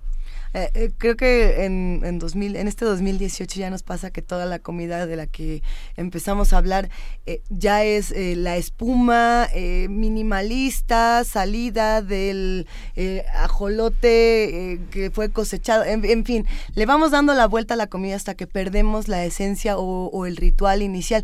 Estábamos hablando fuera del aire justamente de la historia del caldo de piedra y de, por ejemplo, el homenaje que, que significaba para las mujeres. ¿no? podemos conversar un poco sobre esto que estábamos platicando? Sí, justo eh, a nosotros eh, en el estudio, cuando conocimos a Sara y Arturo, este, nos pareció muy pertinente traer este tipo de expresiones culturales, este, que es dentro de nuestro programa eh, cultural que tenemos en el estudio, ¿no? Y, y esto porque justamente lo que nos interesa a nosotros es todo lo que sucede alrededor de la comida, ¿no? Es decir, eh, no es eh, comer eh, por comer, ¿no? Es decir, alrededor de la comida suceden muchas cosas, ¿no? Y en el caso del caldo de piedra, lo que sucede es que recoge pues toda esta situación ritual de un momento, ¿no? Este, y que en, un sentido, cuando tú experimentas el caldo de piedra por primera vez, lo que yo decía hace rato, se vuelve como muy minimalista, ¿no? Porque es un, es un platillo muy sencillo, que es agua, este, pescado, este, verduras y hierbas, pero que de alguna manera cuando la piedra cae en el caldo tiene una cuestión como mágica, ¿no? Y mágica porque recoge todas estas cuestiones de pues de la cultura y de lo que está representando alrededor de la, comunidad. Y cómo eh, no necesariamente lo que decías que tenemos que hacer una serie de, de cuestiones como muy eh, eh, cómo lo puedo decir complejas, ¿no? Para, para poder disfrutar lo que es el alimento y lo que, eh, lo que sucede alrededor de él, ¿no? A ver, cuéntenos un poco, piensen que acabamos de salir de debajo de una piedra y justamente no sabemos qué es. No tenemos ni la menor idea de lo que nos están hablando. ¿Qué es el caldo de piedra para alguien que acaba de, de, encontrarse con el término? ¿Cómo lo hago? Ajá, ¿de qué se trata? El caldo de piedra es una sopa de pescado, si lo quieren poner como así, es... Eh, lo que se hace y por, por ende, por ser, por ser un platillo nacido junto al río, entonces lleva langostinos, o que es como camarones de río, puede ser pescado, este, cebolla, pero chalot, pero chalot es esta cebollita que es muy particular del territorio, ¿no? Cebollita pequeñita, epazote, este, chile, tomate, y bueno, su pizca de sal, y el tema de las piedras es muy importante porque tú tienes todo esto frío que les comento, esto es una jícara. Este platillo vino desde que se preparaban en las piedras, en el documental, este, quienes puedan asistir, lo van a ver que es una piedra grande que ellos buscaban, que es como una olla, entonces es una piedra ¿Una piedra cóncava? Cóncava, y ahí echan todo esto que estoy comentando. Y este platillo fue evolucionando de la piedra grande junto al río a y hacían un hoyo en la arena, se ponían hojas este como de plátano, pero ¿de qué eran las hojas? bueno, son muy parecidas a las del plátano, se hace como una olla también y ahí se hace eh, se tira la piedra y de tal manera de que la piedra no perfore la hoja, también se hace ahí y después evolucionó a la jícara. No vayan a hacer barbacoa los que nos están escuchando, este es un caldo. ¿Qué tan fácil es encontrar una piedra cóncava? Cóncava. Exacto. Entonces, bueno, fue esa transición hasta llegar al plato que ustedes, este, si asisten, van a poder probar o también en Oaxaca, que es ahora en la jícara, que es lo más portátil. Y todo eso es, las piedras se ponen como unas tres horas más o menos y al rojo vivo, pero esas piedras tienen que ser seleccionadas por esta pues por quien sabe, ¿no? Porque la piedra tiene que tener las características suficientes para aguantar ese, el cambio de ese calor a ese momento de frío y no partirse, porque si se parten adentro de tu caldo, pues lo que sí vas a comer es piedra de verdad. Entonces, la idea es... de piedra es? Es una piedra de río, pero ellos las escogen, ¿no? No tiene que tener mucha... Hay cosas blancas, qué tan blanco tiene, que ellos saben... Qué tan porosa, y, eh, qué tan porosa y caliza es, justamente. Y que sepan que también quien vaya a comer cada caldo, por lo menos de como hemos aprendido en la tradición, la piedra se trae desde ese mismo río. Entonces, cada, cada platillo que, hemos, que se ha servido, ellos traen las piedras, maletas de piedras. O sea, se han llevado a Nueva Orleans, se han llevado a Canadá, ahora aquí a Ciudad de México, y pues es... Y la técnica es, eh, cómo, cómo se ha ido adaptando la técnica. Justamente ya no se puede hacer en una piedra de río porque es complejo encontrar una piedra que, que, sea una vasija también, pero ¿cómo se ha ido adaptando la técnica? A, ¿Qué ha sufrido en el, en el proceso? Pues ha sido esa evolución, ¿no? De, de la época de, de, empezar en la esa piedra cóncava porque era la que estaba junto al río, después el mismo río te daba la arena y la parte de, de la portabilidad, ¿no? Un poco fue lo que nos pidió don César para tratar de, de ver cómo evolucionaba, pero Sí, creo que de eso dice, eh, creo que eso dice algo de los de, la gente, ¿no? De la comunidad que están preservando, están protegiendo su, su, su, cocina ritual en la manera de que pueden servirlo en donde sean. O sea, no siempre vas a estar al lado del río, en un sitio arqueológico, obvio, vas a estar en el pueblo. O sea, si hay demasiada lluvia, no pueden prepararlo en, en, en el río y están adaptando y en esa manera me encanta cómo están evolucionando con su cultura mientras preservando lo que es esencial. Esta reinvención y, digamos, pues sí, reinvención de la, de la cultura que tienen, ¿cuántos años eh, cumpliría eh, eh, en un 2018 como este? Ah, fuera del aire creo que mencionas 3.000. Es interesante porque, bueno, yo como historiadora he invitado la gente a mi universidad, que está en Nueva Orleans, la Universidad de Tulane, y cuando estuvimos por allá había unos antropólogos súper interesados, ¿no? Y como me comentaste antes, de qué son las piedras, pero realmente son de diferentes combinaciones, ¿no? O sea, los, los ancianos escogen ellos y los antropológicos realmente me dijeron, me han dicho que es probable que la receta viene de la época precerámica, o sea, desde hace miles de años pero últimamente esa familia solo tienen como desde 2006 están sirviendo el caldo fuera de la comunidad, o sea, en la manera de la jícara, más portátil. Por eso tiene evolucionando muchos años y esta, esta, a lo mejor es una pregunta que no tiene tanto sentido, pero ¿qué pasa con las piedras después de, de comerse el caldo? Porque si este es un ritual tan importante, las piedras tendrían que regresar al río o, se no, reusan. Se pueden volver a usar. Eh, es una cosa ceremonial. La piedra, ¿qué, ¿qué, le hacen? ¿Me la puedo quedar para guardar mi parte del río y del caldo de piedra? Pues sí, por ejemplo, en mi jardín en Nueva Orleans tengo bastante de esas piedras porque, porque me he muchos caldos. Sí, sí, porque cada vez que estamos haciéndolos, bueno, la, la piedra aguanta una vez para ser calentado así.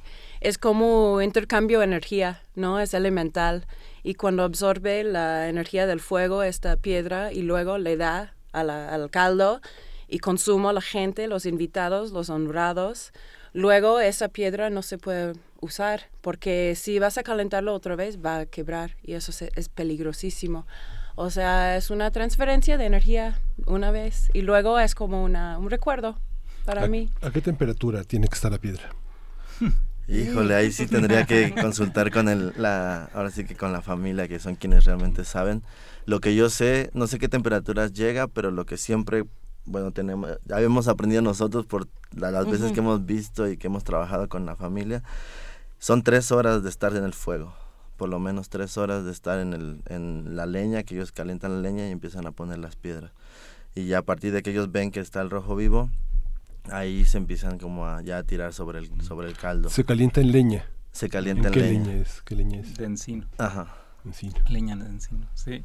Sí, es... Eh, yo, eh, a mí de las cosas más interesantes que me parece es justamente esta situación ritual de, de que es... Eh, pues el, se, se, cocina a partir de los hombres para las mujeres, ¿no? Entonces, eh, eso me parece muy relevante, ¿no? O sea, también habla de un, una relación diferente este, con la naturaleza, con, dentro de la sociedad y esta idea de ir a cocinar todos juntos, ¿no? También creo que eso siempre está dentro de la cocina, que es una situación que, que, personalmente a mí me interesa. Siempre he pensado que en la cocina siempre hay como un trabajo de equipo pero en este sentido es a un nivel como más grande, ¿no? Este, esto de ir al río, pescar, este, eh, sacar las verduras, etcétera, etcétera, y entre todos, este, hacer algo que vas a disfrutar, ¿no? Es, como todo este proceso, creo que eso es muy bonito.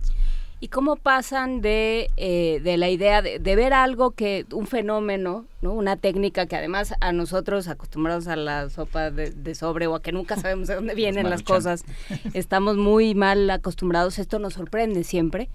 Eh, ¿Qué pasa y en qué momento dicen aquí hay una historia? Porque ese es el, origen de un documental, ¿no? Aquí hay una historia que contar.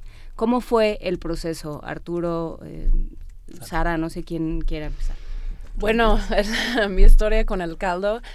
Yo estuve investigando para mi, mi, tesis en Oaxaca en 2010, creo, y fui a un archivo privado y me invitó un amigo a comer en este restaurante Caldo de Piedra. Y yo, bueno, al principio me, me sonaba porque esto, estaba pensando en un, un fable, ¿no? De mi niñez. Una fábula de mi niñez, sí, que es, que es internacional.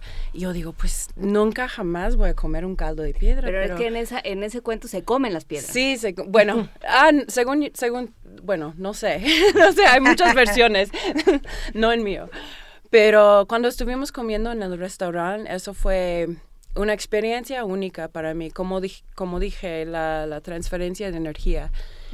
Y luego, bueno, yo tenía la experiencia, pero unos años después, como historiadora y como historiadora que se trata de los, las comunidades indígenas, no siempre es una historia escrita. Yo siempre estoy buscando las historias que son más culturales, o sea, más culturales y más, bueno, multidisciplinaria o eh, dinámica y por eso yo pensé, bueno, hay una historia aquí y se trata del intercambio de energía. Y luego, luego, cuando regresé a Oaxaca a hacer un taller de hacer documental en particular para historiadores, yo decidí, bueno, voy a hacer mi proyecto final con esa familia. Y hicimos un documental de tres minutos que fue escogido por National Geographic y eso me daba un poquito más ah, confianza en el proyecto y la familia me invitó después de todo, no, si, si quieres realmente decir esta historia, tienen que venir hasta el pueblo y vamos a pedir permiso a los ancianos y tú puedes armar un equipo y vamos. Y luego, luego encontré con Arturo aquí en la Ciudad de México y fue buenísimo. Vamos a hacer una brevísima pausa para despedir a nuestros amigos del 860 de AM que nos acompañan cada semana. Gracias por permitirnos estar con ustedes. Se quedan con su programación habitual. Y si quieren seguir hablando con nosotros sobre el caldo de piedra, se quedan en el 96.1 de FM. Vámonos.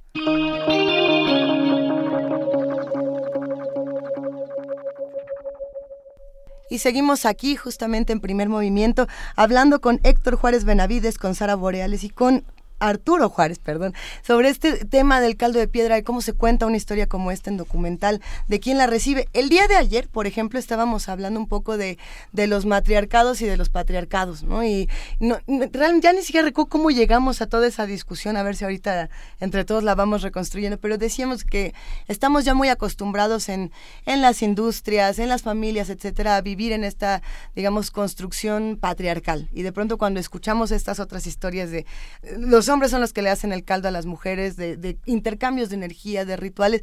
Seguimos sorprendiéndonos de que estas cosas ocurran, de que nosotros a lo mejor no somos parte de todo esto. Y, nos estabas contando, Sara, cómo llegaste a esta historia y de pronto cómo empezaron a armarla entre todos. Por favor, no, te interrumpo, continúa. está bien, o sea, sí, la familia Gachupín Velasco tienen su, su restaurante em, en la orilla de la ciudad de Oaxaca, realmente está por la carretera entre Oaxaca y el Tule. Y ahí, en este restaurante familiar, empezaron con el proyecto. Y bueno, ganando cercanía, confianza con la familia Gachupín, que son buenísimos um, emisarios y están representando su cultura en el mundo afuera. Y ellos tenían ganas, o sea, realmente la idea, la idea fue de ellos. Ellos decidieron, no, tenemos esa historia ritual que es de nosotros que hemos guardado celosamente durante años y años. Y ahora que tenemos la oportunidad de utilizar ah, métodos multimediáticos, y vamos a empezar de explorar cómo podemos compartirlo. Y yo entré, entrando en ese momento fue por, por suerte, no sé, por hambre, por confluencia alguna. Y luego, luego realicé, bueno, esa es una historia y soy historiadora, pero necesito agarrar un, necesito buscar ayuda más profesional. Y encontré a Arturo Juárez, que es mi cómplice en esta aventura caldoso que tenemos muchos años. Pero sí, nos, nos conocimos aquí en la Ciudad de México por una amiga y hablábamos como ocho horas sobre el asunto y luego fuimos a Oaxaca.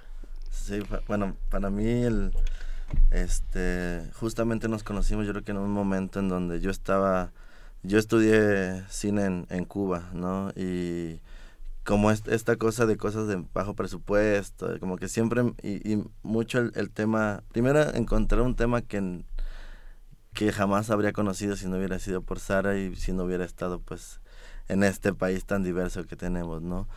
Y lo que me encantó fue también la, que la familia y el padre, que es don César Cachupí, quien no nos va a poder acompañar ahora, pero es quien para mí es este visionario señor que siempre quiso ser científico, pero como nació en Oaxaca en un pueblito súper recóndito y tuvo, se casó a los 14 años y tuvo ocho hijos o seis hijos, pues no pudo serlo, pero sí se dedicó a, a esa visión, llevarla y traducirla desde el caldo, desde ser un dirigente dentro de su comunidad, tener a sus hijos y de encargarse que todos tuvieran una carrera. Y en su punto más loco es encontrarnos a nosotros, encontrar a Sara y realizarse que sí puede casi que codirigir y coproducir con nosotros, que fue la propuesta inicial también, ¿no?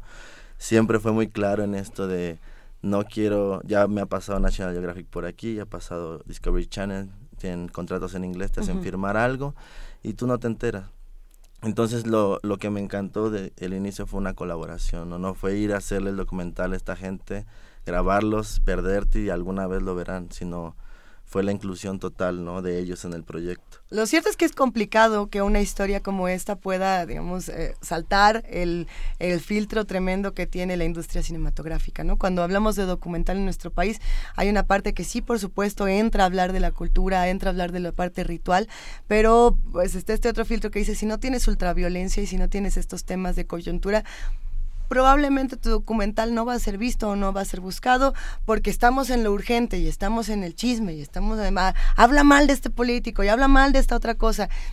¿Cómo le hace una película como esta? ¿Cómo hace el estudio? ¿Cómo hicieron todos juntos para justamente sacar un proyecto tan importante adelante con todas las barreras que puede tener? No sé. Pues es, mira, es un documental de 25 minutos que nos tomó tres años hacer. O sea, tres años desde que empezamos la idea hasta que realmente le vimos la luz. Pasamos por Doculab, Guadalajara. Ahí mismo fue como teníamos el tema muy grande, nos dimos cuenta que sobre la misma marcha también tuvimos esa libertad de durante tres años seguir trabajando, eh, Sara crecer en su parte académica y yo crecer en mi parte cinematográfica, que yo tuve el chance de hacer varias películas en ese camino, entonces siempre usaba esas películas para agregarle a la nuestra. Me robé un montón de gente este, de equipo técnico que eran amigos míos para hacer el sonido, este, hacer el color, este, hacer la postproducción, hacer la música. ¿No? Todo esto fue como irle agregando, fue como lo que decíamos como el caldo, lo que tarda el caldo, ¿no? Y también decidir que la película está hablada en chinanteco, porque es una película que es yo creo que 80% chinanteco. Y ese es otro reto que decir, ah, bueno, entonces no hay público. Pero la ah, decisión fue, el público es, nuestro público, nuestro primer público que, que queremos que vea es el pueblo. La gente de ese lugar y los niños. Cuando tú ves al chamaquito verse en la pantalla, como todos nos ha pasado, te da un, un espejo de ti mismo que te pone a, no el coco se te empieza a mover.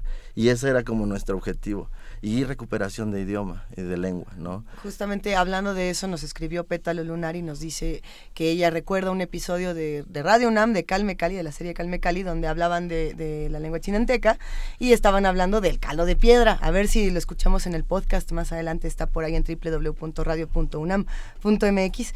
Pero, ¿qué reflexión queda para los pueblos originarios? Exacto, no solamente para los que vamos a ver el documental, sino para los que hablan esta lengua, para los otras, para las muchas otras lenguas que hay en nuestro país que hablábamos ayer también de ese mismo tema, pues con qué se queda, ¿no?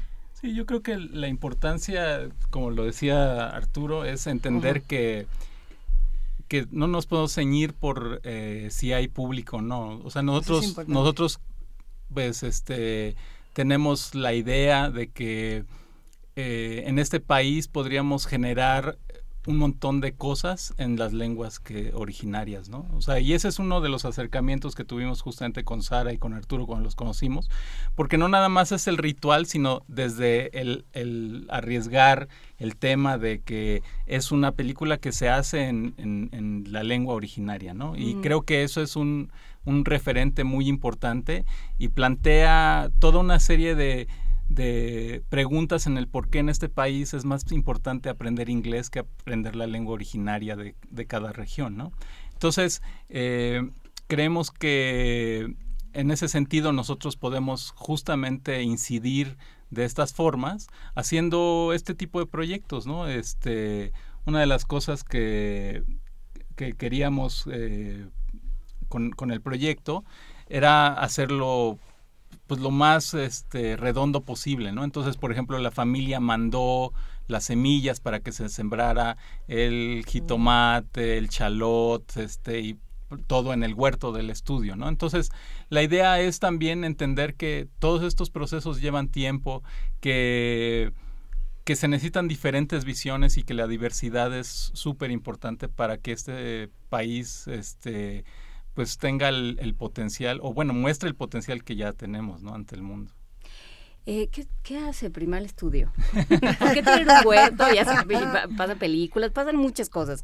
¿Qué hacen? Bueno, nosotros tenemos 11 años este, de formados y pues eh, el estudio nace por esta necesidad de que nosotros veíamos de, de la escisión de las, del conocimiento, ¿no? Este, cada uno de los fundadores tenemos diferentes eh, eh, estudios, ¿no? O, este, backgrounds disciplinares, por decirlo así. Eh, pero siempre creíamos que nos faltaba algo y que se quedaba como cojo lo que hacíamos porque necesitábamos de otras muchas disciplinas. Y entonces empezó, este, nos formamos con la idea de justamente abordar proyectos desde la transdisciplina, ¿no? En donde justamente el músico pudiera ser eh, este, una identidad, ¿no? O, o, un biólogo pudiera hacer arquitectura. Y digo, ah, el camino ha sido complejo porque cuando le dices a la gente que para este, su casa necesitamos un biólogo, pues la gente como que a veces no entiende, ¿no? Después de muchos años, pues ya que tenemos trabajo podemos este mostrar lo que hemos hecho y el por qué la importancia de que las visiones sean desde diferentes cabezas, ¿no? Y pues en este trayecto pues tenemos muchas iniciativas eh, de eh, intereses propios, como es el agua, como es la soberanía alimentaria, las lenguas originarias, y todo esto desde hace un año lo decidimos alinear este, en lo que le llamamos nuestro programa cultural, ¿no? que se llama Share o compartir.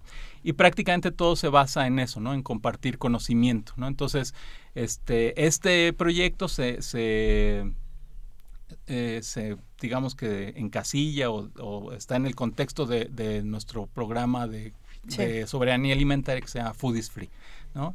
Este, food is free. Food is free, ¿no? este, y, y, y, de lo que trata es justo de eso, ¿no? De entender que pues que necesitamos hacernos responsables de lo que comemos también, ¿no? De saber de dónde vienen lo, lo que comemos y que muchas de las cosas, por ejemplo, todo esto que se habla de, de la contaminación, de los eh, transgénicos, etcétera, etcétera, también no es no es una cuestión que le, que le corresponda a otros, sino que hemos perdido esa relación con la tierra, con lo que nosotros sembramos, o sea, con lo que nosotros sembramos en un sentido amplio, ¿no? También, este, y de, de ahí viene justamente parte del proyecto. Entonces, la idea de que mandaran las semillas para que se sembraran en el estudio, este, pues también ah, responde, responde, responde a eso, ¿no? Y, y el que tengamos a los, a, los documentalistas en el estudio platicando con la familia y con los asistentes nos parece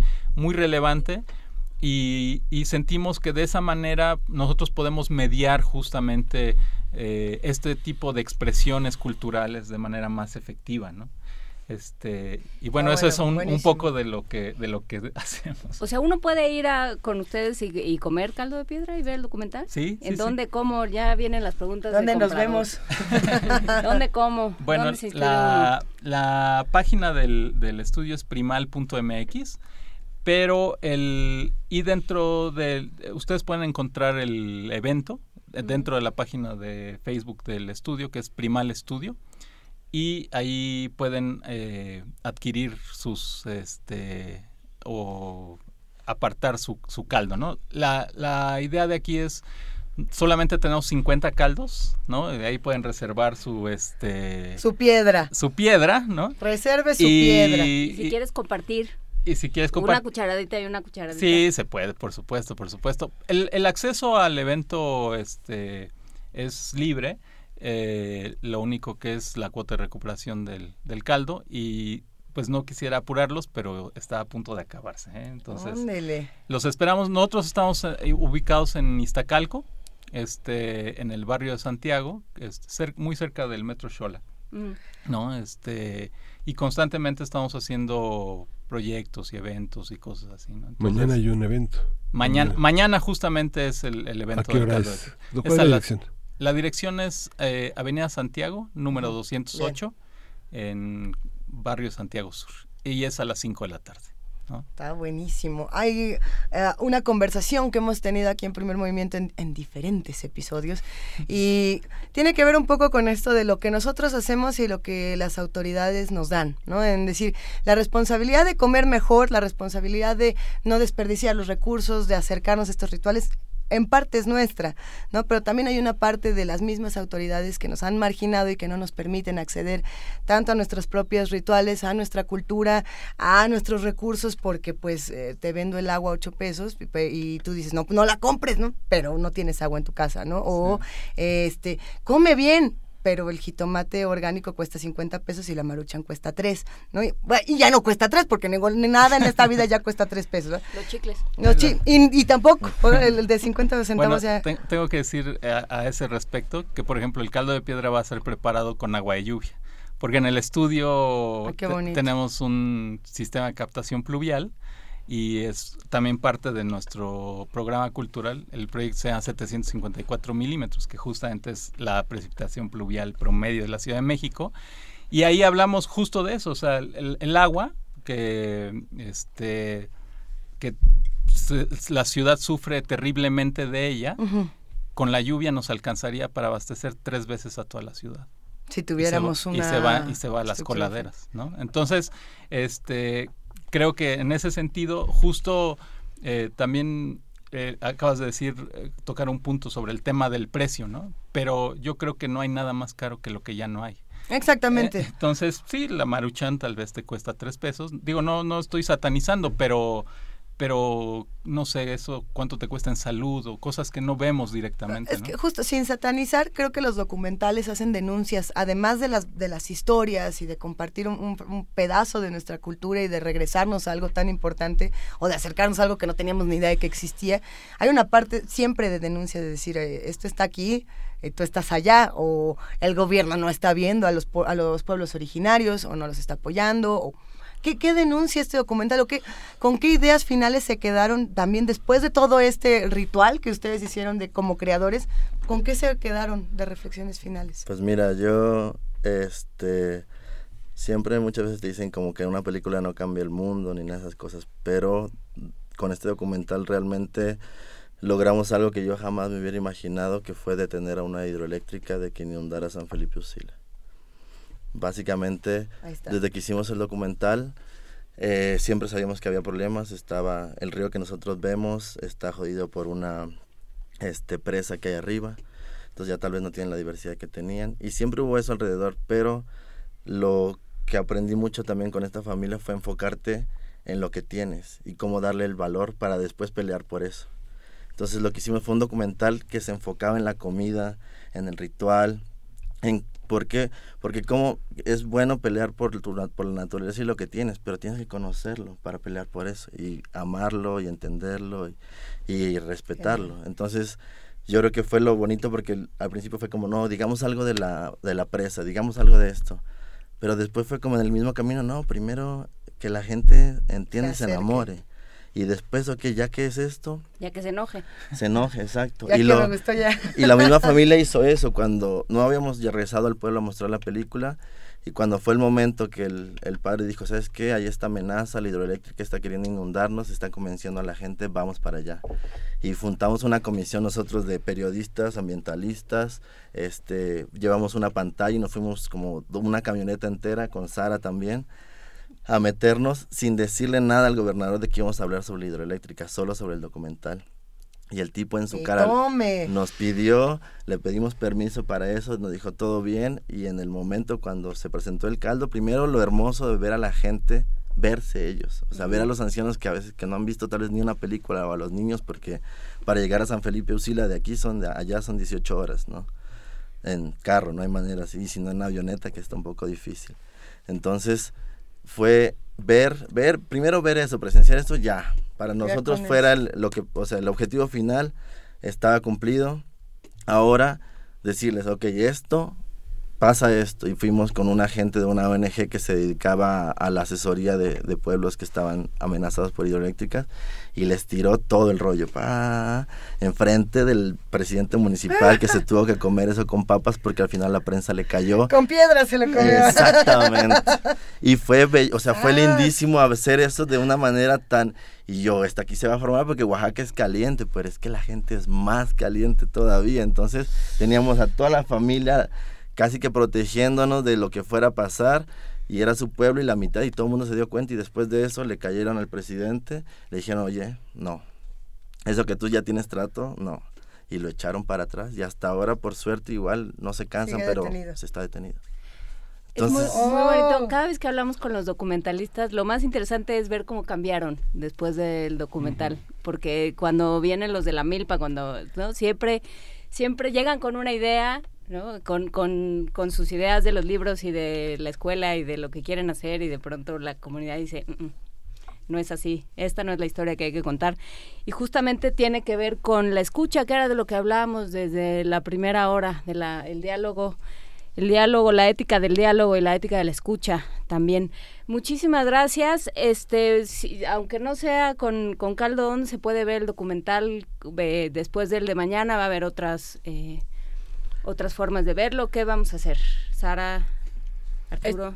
está disponible en Vimeo, ¿no? En Vimeo. Ah, perfecto. Entonces pueden entrar, hay un National Geographic nos le interesó mucho el caldo, pero nos pidió hacer una versión más corta.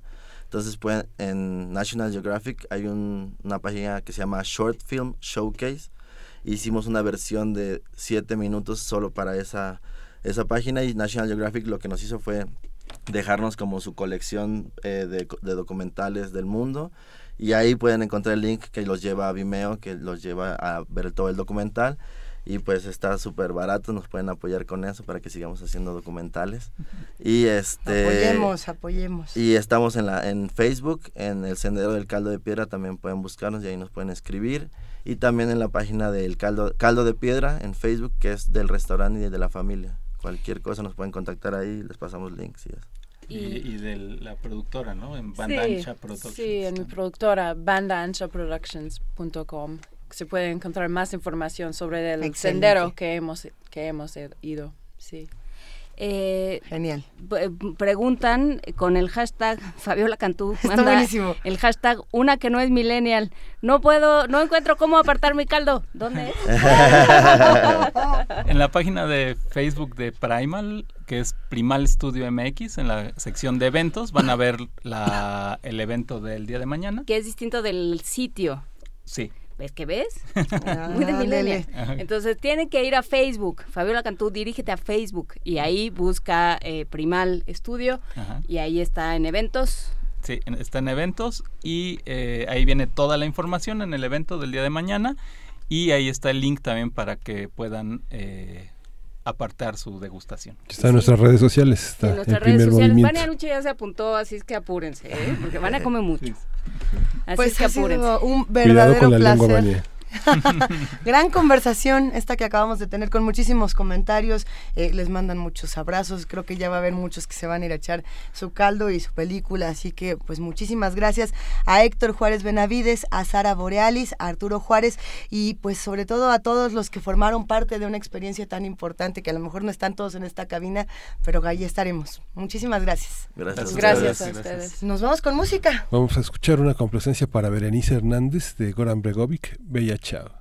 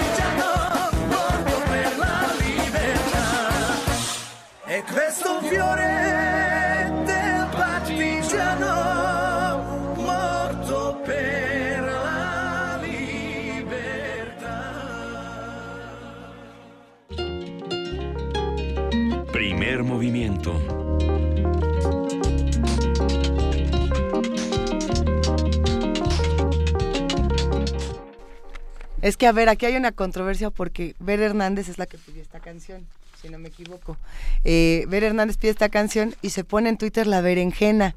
Entonces me recuerda a, la berenjena de Radio UNAM, pero, esa, es, la señora berenjena. ¿Ese es Soy la berenjena? No, señora berenjena. Señora berenjena. Ah, bueno, pues Aparentemente hay jerarquías entre las berenjenas. A todas las berenjenas les mandamos un gran abrazo y las invitamos a este huerto sonoro que es Primer Movimiento y Radio UNAM.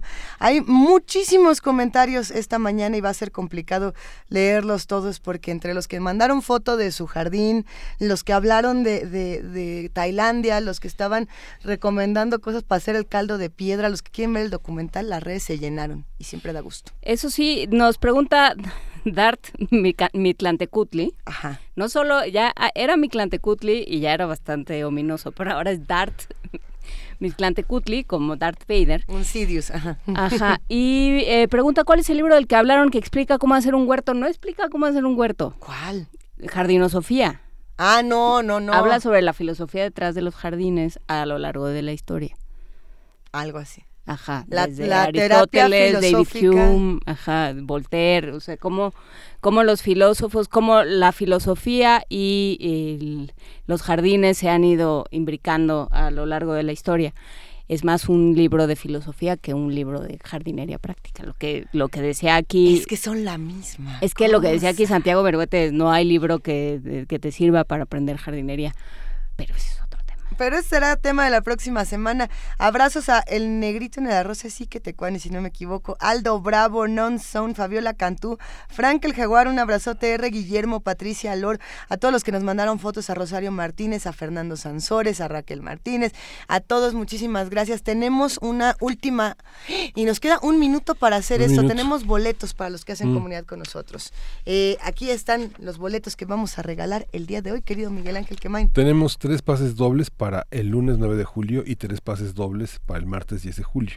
La obra de Achel, está en la sala Javier Villarrutia del Centro Cultural del Bosque y es lunes y martes a las 20 horas. Y bueno, termina el 14 de agosto, así que bueno, este lunes pueden lanzarse a ver eh, esta, esta visión sobre el mundo, el mundo de hoy, los ejecutivos y las transformaciones eh, de la pareja, el amor y todas las cuestiones que nos preocupan hoy. Tres pases dobles, los obsequia la Secretaría de Cultura y hay que estar media hora antes de la para los seleccionados por teléfono. Vamos a darlos por teléfono. 55 36 43 39, ahí se llevan estos boletos porque nosotros ya nos vamos, los dejamos con boletos, pero pues hasta la próxima semana platicaremos. Nada más les tenemos que decir que esta canción que pusimos de, Miguel Carrillo Figueroa, cuando sea grande quiero ser maestro, la puede encontrar en varios portales. Hay uno particularmente interesante que se llama 10 canciones por Ayotzinapa, donde están recogidas las principales composiciones alrededor de este trágico acontecimiento. Pues sí, con eso nos despedimos, con todas estas reflexiones. Gracias a los que hicieron posible la transmisión de esta semana, al equipo de Radio UNAM. Un abrazo al equipo de TV UNAM, que nos volveremos a ver dentro de muy poquito tiempo. Eh, y bueno, pues gracias, querida jefa de información Juana Inés de esa. Gracias, Miguel Ángel Quemain. Hasta la próxima semana. Muchas gracias a ustedes. Yo no voy a venir el lunes, porque me tomo un día de descanso, pero nos vemos el martes. Ah, mírala. Y lo ah, dice el viernes a las 10. Pero lo puse en el calendario. ¿Desde cuándo? Ya vamos. Nos vemos. Esto fue el Primer Movimiento. El mundo desde la universidad.